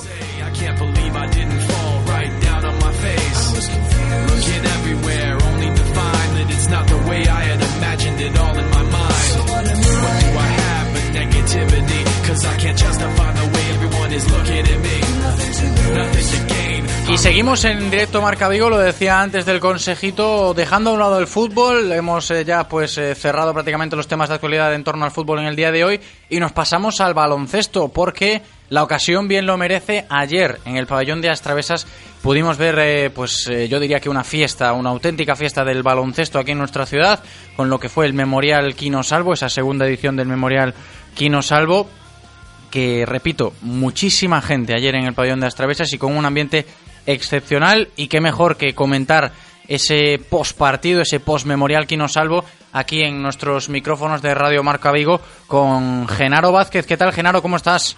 ¿Qué tal? Buenas tardes. Muy buenas, no me equivoco, ¿no? Si digo que lo que vivimos, lo que vivimos ayer, los que estuvimos ayer en el pabellón de Astravesas, pues pudimos ver una auténtica fiesta del, del baloncesto. Bueno, yo creo que sí. La gente que había venido el año pasado sabíamos que iba a volver, independientemente de los equipos que viniesen, porque, bueno, ya nos lo habían hecho llegar muchas de las personas, ¿no? Por correos electrónicos, por las redes sociales y demás, sabíamos que la acogida iba a ser interesante. Pero como bien me dijeron hoy, las segundas ediciones a veces son más difíciles que la primera, porque, bueno, una vez que la primera te ha sorprendido, la segunda es más complicada. También es cierto que el cartel de este año era muy importante, a pesar de las bajas de los dos equipos, pero la, la acogida de la gente fue increíble. Ya no solo gente de Vigo, ¿eh? porque me consta que ha venido gente, mucha gente de Marín, muchísima gente de Santiago, por supuesto, gente de Tui, de Porriño, eh, de Cangas, bueno, gente Además, de toda Galicia. Genaro, vimos, vimos la- las colas que llegaban para poder acceder al pabellón de Astravesas, subían hasta por la Gran Vía, casi, casi. Sí, eso nos llamó muchísimo la atención. Nos lo venía diciendo mucha gente, oye, llega la cola hasta el quinto pino. Y la capacidad del pabellón no, no ha ampliado respecto al año pasado. Y el año pasado no hubo esa cola. ¿Qué sucedió? Pues, bueno, además de que abrimos la puerta 15 minutos antes de lo previsto, porque sí que vimos que se estaba acumulando mucha gente, con lo cual eso debería haber ayudado a reducir un poco esa cola.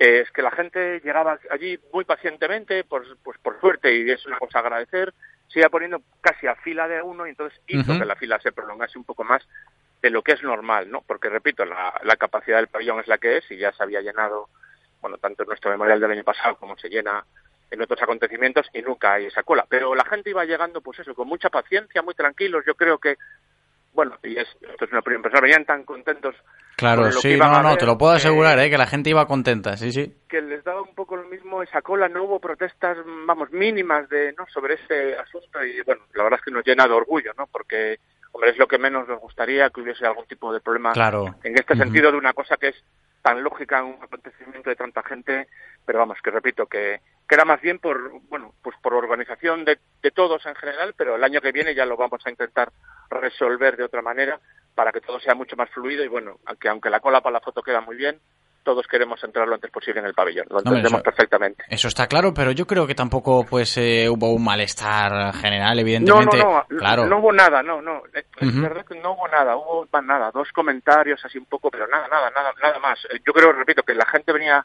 contenta, deseando ver un partidazo de baloncesto, no se imaginaban, no, seguramente muchos lo que iban a ver, para mucha gente seguramente era la primera vez que vería, bueno, a dos clubes de esta categoría, por supuesto en Vigo, y bueno, verlo en directo es que el baloncesto de este nivel es una Sí, maravilla. sí, sí, es una pasada, ¿eh?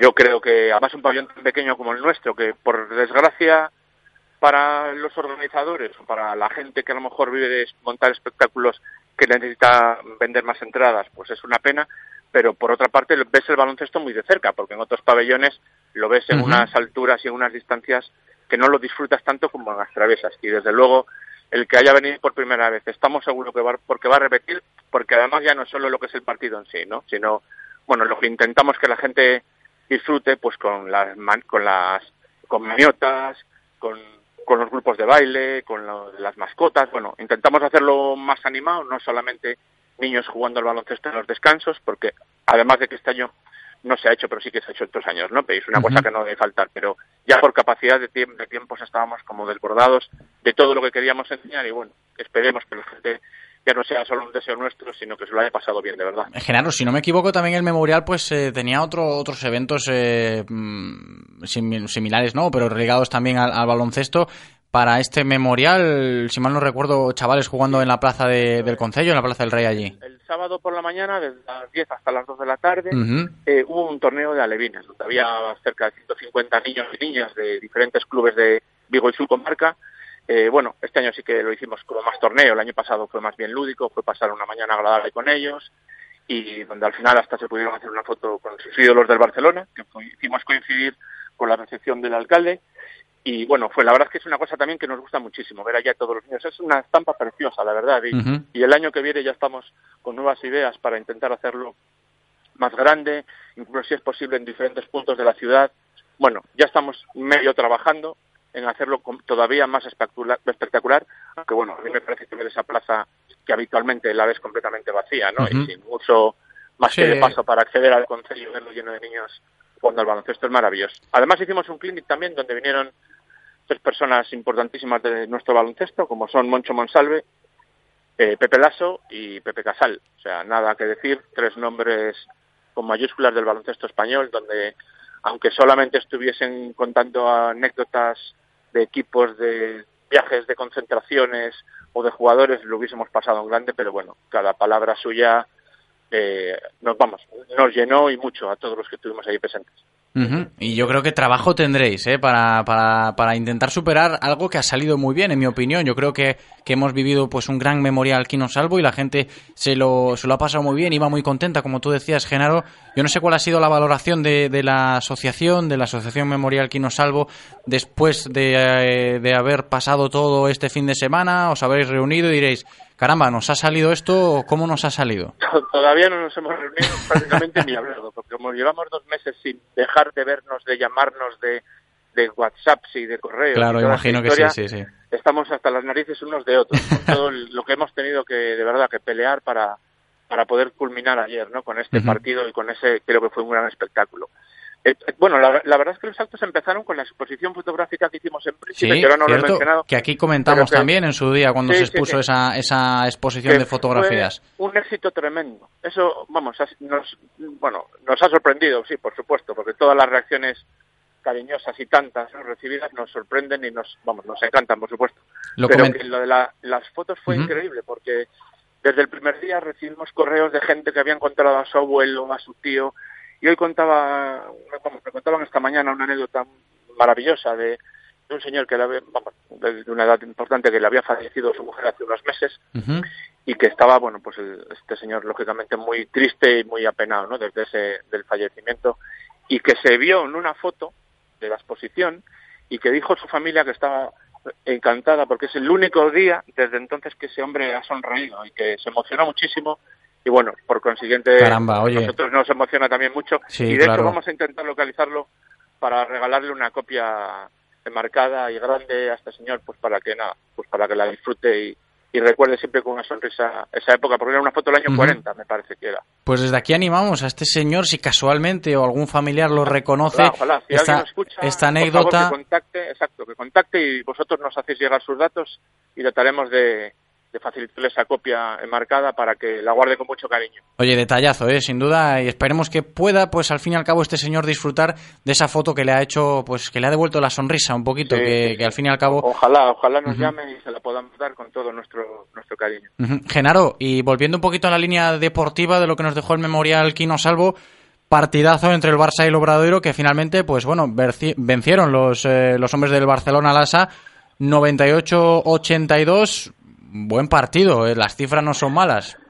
Bueno, yo te puedo decir el resultado, porque el partido, por desgracia, no lo vi. Estaba aquí para allá con, con 50.000 cosas que había que seguir controlando, bueno, redes sociales, eh, un poco también el tema de la puerta, de los invitados, bueno, un poco el control general, ¿no? Entonces, yo el partido Yo te lo puedo comentar perfectamente porque yo estuve allí y he, de reconocer que no soy muy de ir a ver el baloncesto, pero cada vez que voy pues me sorprende muchísimo el ambiente que se genera y más y más si cabe en un, en un, en un ambiente de- del que pudimos vivir el otro día, ¿no? En las travesas con dos equipazos, dos, dos equipos ACB, que es lo que decías tú, ¿no? Seguro que, que mucha gente pues no ha podido disfrutar de un partido entre dos equipos de tan alto nivel y eso se ha notado mucho en, en la Sí, cancha. Claro, claro, claro. Piensa que, bueno, por desgracia en Vigo no tenemos baloncesto Claro. de esta categoría, ¿no? El que hay está fenomenal, ojalá siga creciendo y sigan llegando gente joven que acabe jugando en equipos importantes y que los lancen desde aquí.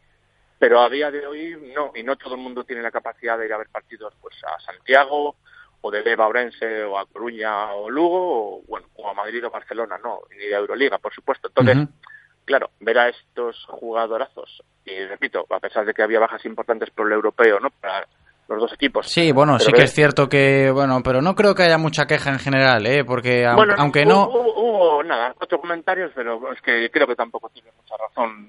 eh, nada, No, ¿qué le vas a hacer? Claro, evidentemente los jugadores están comprometidos con la, con la tiene siempre selección. un equipazo, con lo cual no hay nada que decir y fue, bueno, por lo que me dicen fue un partidazo.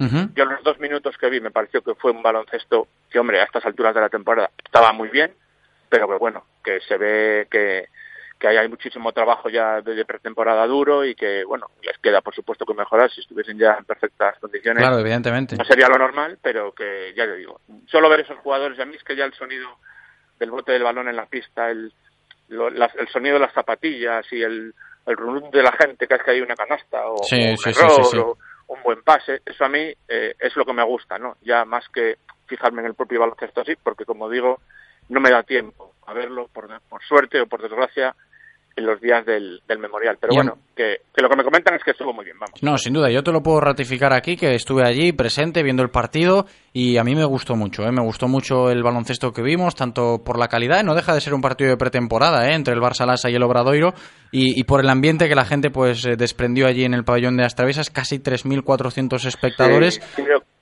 Sanders creo que estuvo muy bien, la gente Sí. estaba hablando muy bien de él, ya le llamaban Los dos nuevos americanos del Barça, ¿eh? Sí, estuvieron, sí, estuvieron muy bien los dos. Sí, sí.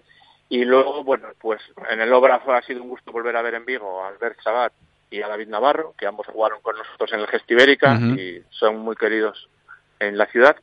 Y luego también estuvo muy bien el detalle de, de Moncho Fernández sacando a Juan Castro, que es un chaval eh, que nació en Vigo, aunque ha vivido en Pontevedra y ahora está allí en la cantera de, San- de Santiago, que bueno, que le, sac- le sacó dos minutos prácticamente para que pudiese debutar en su Sí, ciudad. bonito y detalle de Moncho, sí, tiempo sí. A, a hacer un tiro. Lástima que no lo metió, pero vamos, que, que fue un detallazo por parte de Moncho, que se porta siempre muy bien con nosotros y con, y con Vigo. Además, eh, especial hincapié en un mensaje que dejó el alcalde de Vigo en el speech previo al, al partido. Ese deseo expreso de que Vigo tenga un equipo de baloncesto masculino en la máxima categoría para volver a, a vivir pues un ambiente como el que vivimos en el, el otro día en, en Astravesas con el memorial. Bueno, ese deseo lo tiene todo el mundo que le gusta el baloncesto, ya no digo en Vigo, sino en Vigo y comarca y hasta yo creo que en toda Galicia. ¿no? Eh, bueno, el Obradoiro ya es la segunda vez que viene, la segunda vez que nos llenan de buenas palabras, eh, diciendo que, bueno, que se quedan alucinados con toda la gente que viene, con el montaje. Nacho Rodríguez, el, el general manager de Barcelona, se quedó sorprendidísimo. Sito Alonso, vamos, Pepe, Pepe Lasso, Moncho Monsalve estaban, no digo encantados con el trato, por supuesto que, que intentamos que estuvieran como en su casa, sino con, con la respuesta del público y con la organización. A ver, el organizar esto lleva muchísimo más trabajo del que la gente se cree y no es abrir el pabellón un domingo por la mañana y cerrarlo al mediodía. Hombre, claro O sea, que no, lleva evidentemente. Un trabajo increíble de un montón de personas, en este caso de un montón de amigos o de un grupo de amigos que queremos, vamos, que nos acordamos de decirlo diariamente, pero que un día al año queremos hacer un, como un fiestón. ¿Qué sucede? Que es complicadísimo, como todos sabemos, hay, hay que tener siempre pues buenos padrinos detrás a nivel económico, porque si no esto es inviable. El día de mañana no se verá. Ahora, como muchísimos nosotros, no nos planteamos ni tan siquiera un memorial. Sabemos que dentro de unos meses empezaremos ya a hablar, nos picará el gusanillo, nos, ech- nos echaremos el órdago unos a otros de venga, vamos a mejorar lo, lo anterior y si somos capaces lo haremos. Y por supuesto, si tenemos el apoyo. El pensar en ACB para nosotros ahora mismo, vamos, se nos pasa por la cabeza. Pero claro, eh, Genaro, tú estás comentando y es algo que yo comparto contigo, evidentemente. Todo el mundo se ha quedado sorprendido cada vez que viene a Vigo. Oye, qué gran ambiente de baloncesto se respira cuando se organiza pues el memorial que organizasteis este fin de semana. Oye, qué, qué gran trabajo, cuánta gente que sigue el baloncesto. Entonces, es un poco incomprensible el, el por qué no acaba de arrancar, ¿no? Un proyecto fuerte en un club de Vigo para poder estar en la élite del baloncesto nacional. Sí, bueno, yo no lo veo tan incomprensible, porque al final siempre creo que se va a resumir en un aspecto económico. Sí, ¿no? dinero Porque económico, claro, pero Hace falta que haya pues dos o tres patrocinadores importantes, pero evidentemente, pero eh, motivos creo que hay de sobra para que se puedan animar. pero motivos tampoco van a faltar nunca en Lugo, ni van a faltar en. Santiago. Bueno, en Santiago, ¿qué motivos Los hay, claro, van a faltar? Y, sí. hombre, y tampoco es tan sencillo, ¿no? Entonces, hace falta, además de motivos, un grupo de, pues de valientes, un grupo de valientes que, que, que se pongan a trabajar y mucho y que tengan además la suerte de que haya pues una serie de, de empresas que confíen en ellos para embarcarse un poco en esa aventura, ¿no? Yo creo que es muy complicado porque además el nivel de la CD, vamos, es muy exigente, es que es muy exigente.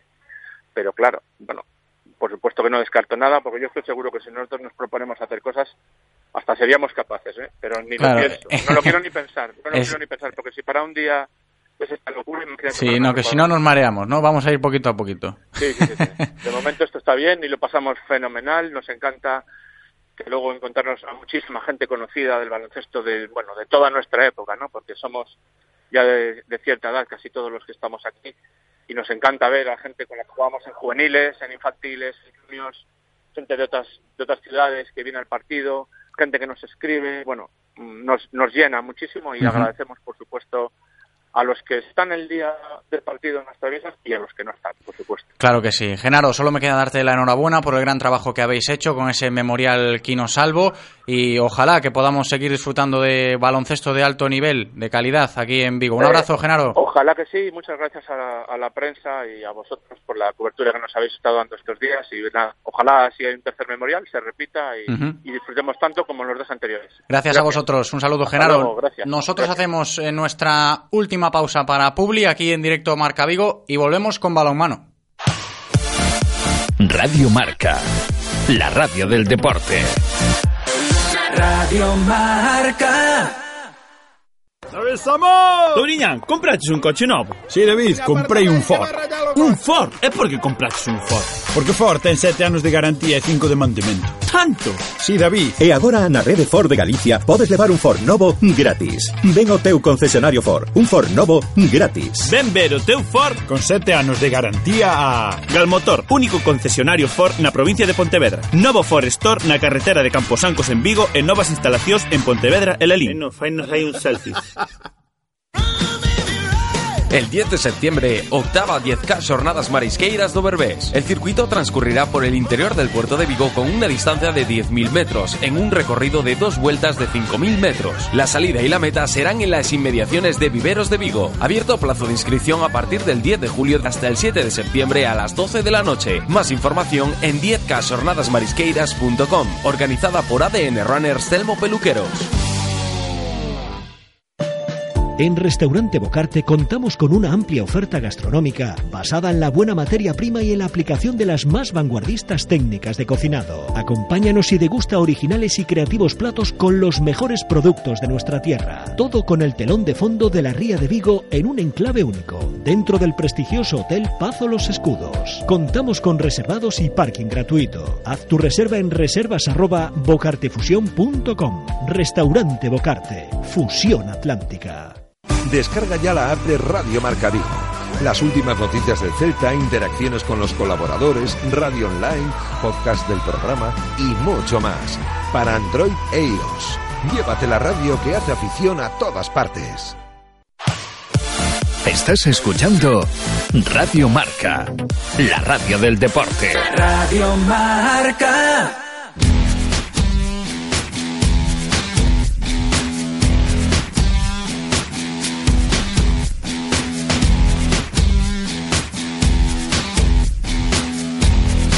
Y enfilando la recta final del programa de hoy, estamos de vuelta aquí en directo Marca Vigo, en riguroso directo, coleando todavía los grandes eventos deportivos que hemos tenido este fin de semana en nuestra ciudad. Ya hemos hablado con Genaro del Memorial Quino Salvo.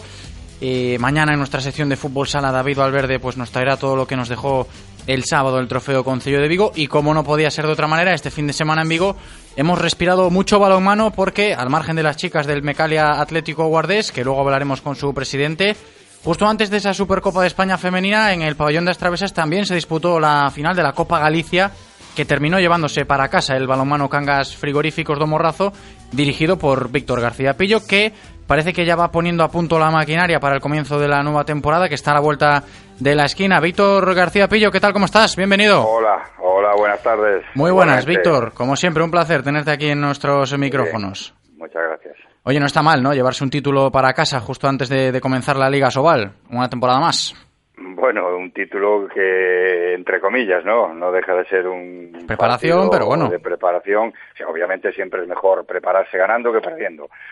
Pero para nosotros el título empieza a jugarse el sábado con el Ademar y, y creo que el sábado, este sábado pasado en la final con el Tegur, pues fue una buena sesión de entrenamiento, una buena sesión de trabajo, ganando, jugando con un equipo que va a estar también ahí en la pelea, por tanto eh, ya una buena piedra de toque de cara de cara al inicio de la temporada. Además, eh, tal y como fue eh, esa final contra el Teucro, un gol de Nikola Potic en los últimos segundos, con tensión hasta el final, de amistoso poco, podríamos decir. Sí, sí, por eso, porque ya se ve que los equipos están a final de la preparación y ahí ya ya la gente ya está con las orejas tiesas y ya los partidos ya van cogiendo entidad, ¿no? Y es un, fiel reflejo de lo que yo creo que va a ser otro año más a Sobal en, en cuanto a los equipos de la zona media-baja, resultados muy igualados, con mucha eh, tensión, con mucha intensidad y al final el que tenga un poquito más de acierto pues será el que, que se lleve el partido. Y pregunta para, para entrenador, para, para el míster, en este caso para ti, ¿de qué te ha servido como entrenador esta Copa Galicia de preparación, sobre todo esa final ante el Teucro, que será rival también de nuevo en Liga Sobal? ¿Te ha servido para matizar algunos eh, aspectos a nivel táctico, jugadores? eh, no lo sé, Sí, ¿cómo lo ves? Mm, Yo creo que la- las pretemporadas eh, sin partidos eh, pues son complicadas porque es una época de mucho trabajo y, y el jugador pues llega un momento que está hastiado del trabajo, lo que le gusta es competir, lo que le gusta es, es jugar y los partidos de la Copa Galicia y los amistosos que, que jugamos durante todo este mes de agosto pues nos valen pues un poco para eso, ¿no? Para ir cogiendo ritmo competitivo, para ir afinando eh, la puesta a punto de los jugadores individualmente y para ir afinando la puesta a punto colectiva, ¿no? Eh, yo creo que el sábado fue un buen colofón, todavía tenemos que, que mejorar algunas cosas y eh, de cara al sábado que siguiente, pero pero estos partidos eh, son indispensables. En Víctor, yo imagino que eh, a pesar de todo esto que nos estás contando, el sábado eh, frente al, al Teucro en la final de la Copa Galicia, al ser un rival de la Liga Sobal también, no creo que se hayan mostrado todas las cartas tampoco. No, yo creo que el objetivo de, estos partidos siempre es el, el ir buscando sensaciones y buscando competición y tratar de afinar los sistemas eh, tácticos del equipo. Lógicamente, eh, aquí nos conocemos todos, también es cierto, eh, y, y sabemos cómo juega cada uno, eh, salvo pequeñas matizaciones que pueda haber cada año. Por tanto, creo que nosotros mm, no reservamos nada, jugamos, e hicimos un partido, eh, obviamente con muchas más rotaciones de las que pudiera haber en, el, en un partido de Asobal, pero, pero ya era un partido, insisto, serio y nosotros, nuestro objetivo era, era ya empezar a mostrarnos como un equipo compacto, duro y, y que dispuesto ya para competir. Claro, y lo que tú dices, ¿no? El sábado, dispuestos para competir, primera jornada de la Liga Asobal en casa frente al Ademar León. Sí, es un rival complicado, es un subcampeón de liga, pero bueno, es un rival que también haciendo bien las cosas, pues, meterlos en problemas. Víctor, se nos ha cortado.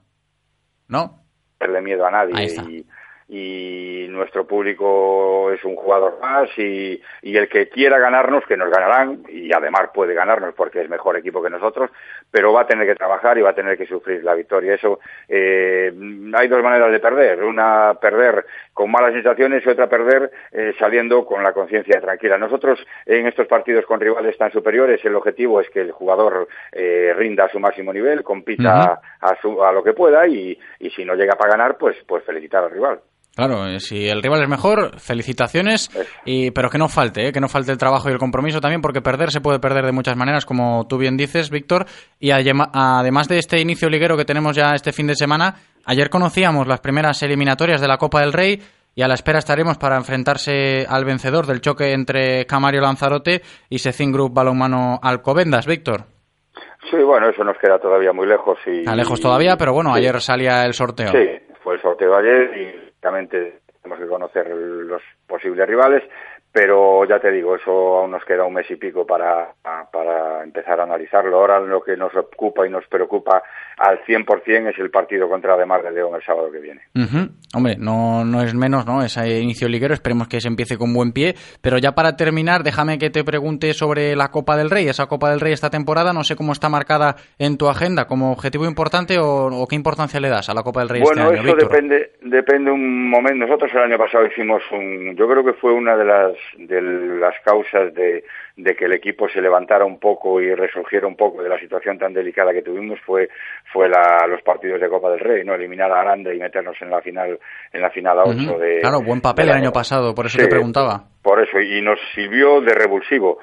Pero también depende cómo venga la temporada, en qué momento estemos, cómo estemos lesionados, cómo eh, estemos eh, anímicamente, en fin, que, hay que ver el momento justo en que se produzca la eliminatoria, en qué situación estamos. Lógicamente no vamos a, a tirar ningún ningún ningún partido, ¿no? Ni, ni ninguna competición, pero pero en otros años quiero recordar echando la vista atrás que qui- quizá fue mucho más eh, eh, no nos lo tomamos tan en serio por la situación que tenía el equipo, ¿no? Entonces, Ujú. hasta que llegue ese momento quizá no, no debamos analizar un poco en qué condiciones vamos a afrontarla. ¿Y la Liga, la Liga Sobal, expectativas que te planteas antes de, de afrontar este sábado el primer partido contra la de Mar León? Yo siempre digo que la, eh, el objetivo del frigoríficos en la Liga Sobal es que en la temporada 2018-2019 haya balonmano a Sobal en Gatañal.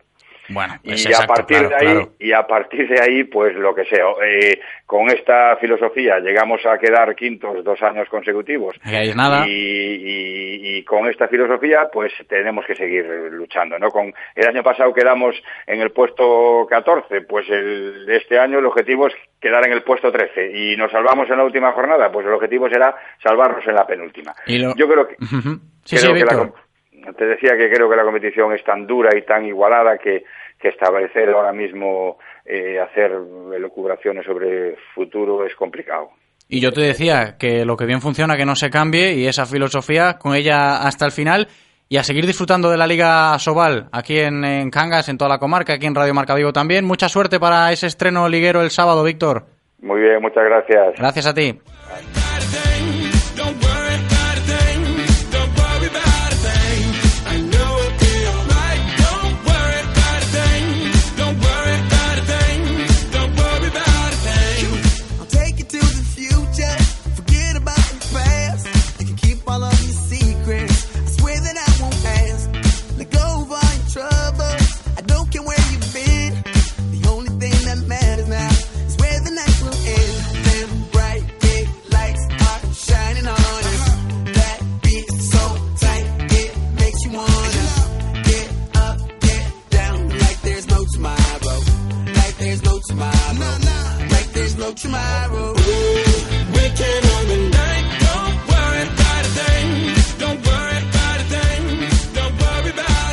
Seguimos con balonmano porque, como ya os he dicho antes, este fin de hemos tenido mucho balonmano en Vigo.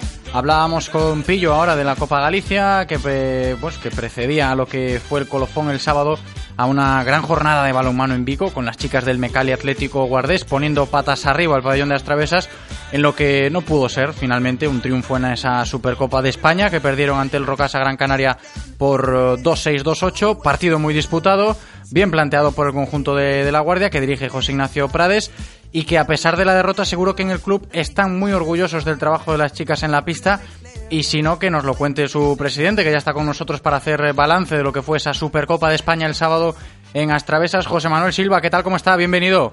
Hola, buenas tardes. Muy buenas tardes, presidente. Derrota por tan solo dos goles ante el Rocasa Gran Canaria, pero yo imagino que orgullosos, ¿no?, del trabajo.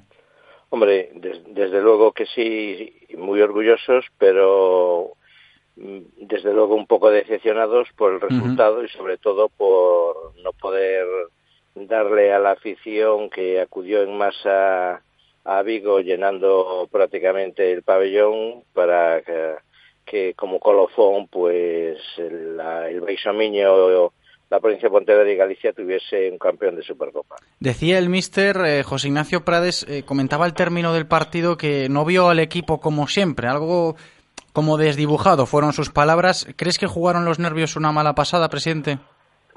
Hombre, yo creo que jugaron los nervios y también jugó una mala pasada la presión igual al verse con tanta gente. Es decir, en ninguna de, de las jugadoras, y yo creo que por ambos, bueno, eh, en este caso pues, se puede decir que de las que estaban en pista, Silvia Navarro habría jugado cuando estaba en Hungría con tanta gente, pero aquí en España eh, nunca se haya llenado un pabellón pues para presenciar un partido de balonmano. Por eso que eh, la, la presión pudo hacer bastante mella en las jugadoras. ¿Y usted cree que fue ese el, el factor diferencial, quizás? El que, el que haya obligado a decir al entrenador al final del partido que no vio al equipo de siempre, que vio un equipo un poquito más desdibujado.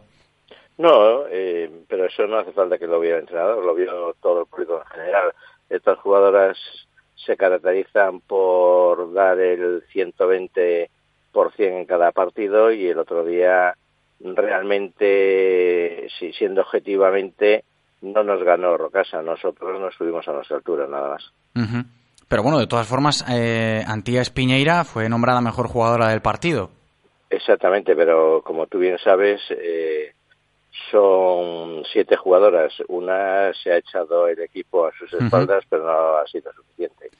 Bueno, la verdad que, una pena porque había ganas, mucha gente se había desplazado de, desde, desde Aguardia para, para presenciar eh, la final en, en, Vigo, se tildaba de las travesas como a sangriña viguesa, pero bueno, yo imagino que esa vuelta a casa el sábado fue para todos un tanto agridulce, como bien ha dicho usted. Evidentemente es tremendo lo que se ha conseguido, lo que ha conseguido este equipo llegando a esta Supercopa de España, pero como bien ha dicho, siente que ha quedado una espinita, ¿no?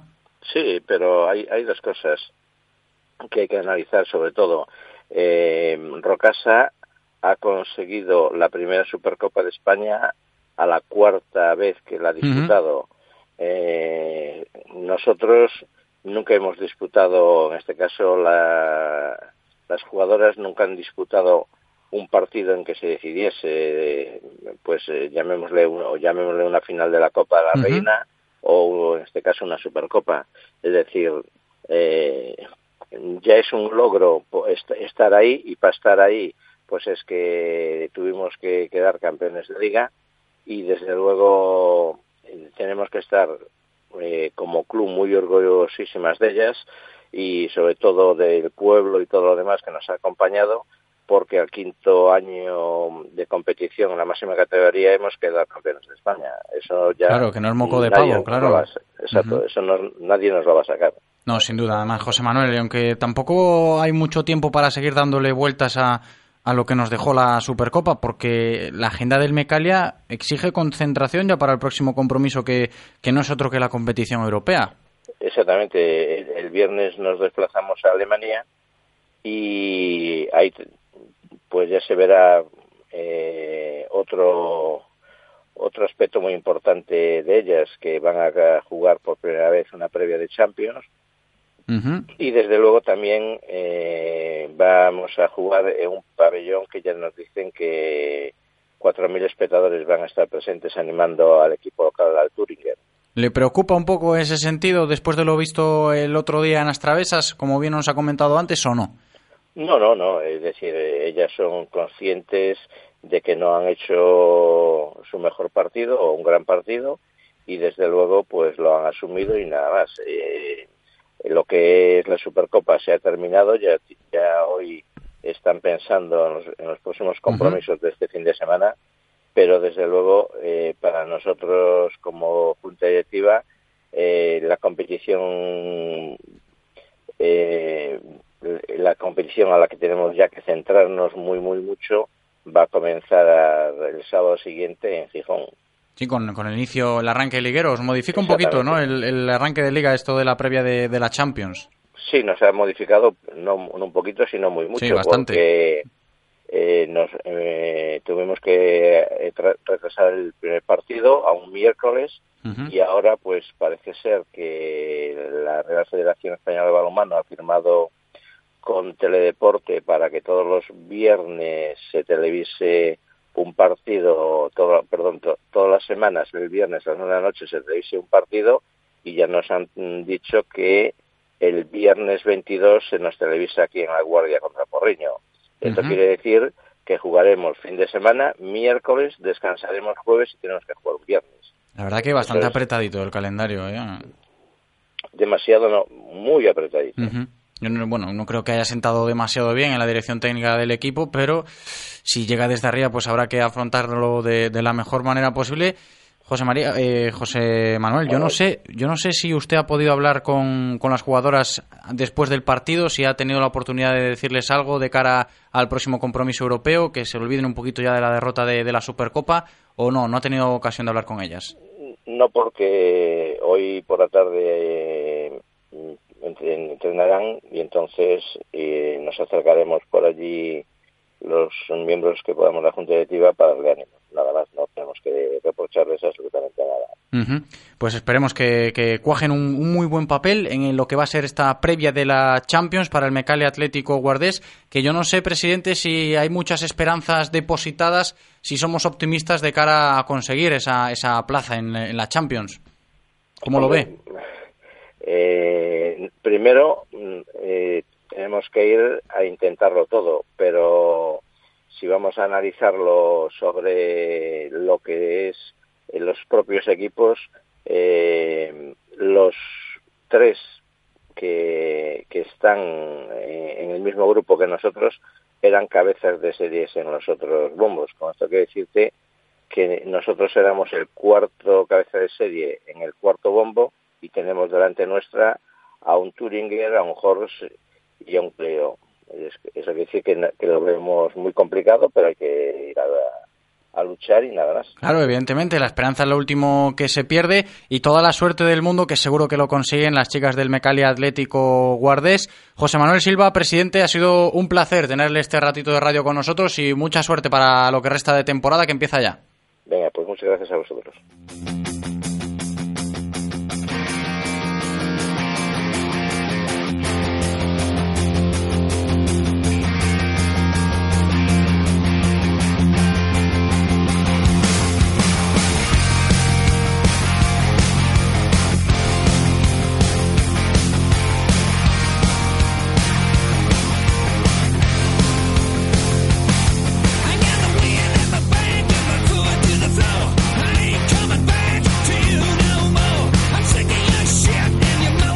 Pues así hemos llegado al final del directo Marca Vigo de hoy, primer programa de la nueva temporada aquí en Radio Marca Vigo. Recordad, iremos eh, pues avanzando novedades a lo largo de la semana y a lo largo de los días contando más cositas que esperemos que os gusten en esta nueva temporada en la Radio del Deporte, aquí en el 87.5 de, de Vigo, aquí con, con todo el deporte de Vigo y comarca.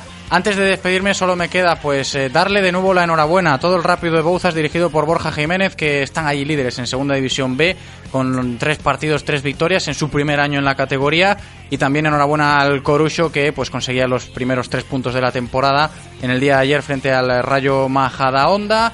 Esperemos hablar con ambos entrenadores eh, a lo largo de esta semana. Aquí en Radio Marca Vigo solo me queda darle las gracias a Eloy, que ha estado perfecto en este estreno de nueva temporada en Radio Marca Vigo, y daros las gracias a vosotros por estar ahí, como siempre, escuchándonos. Hasta mañana. Chao.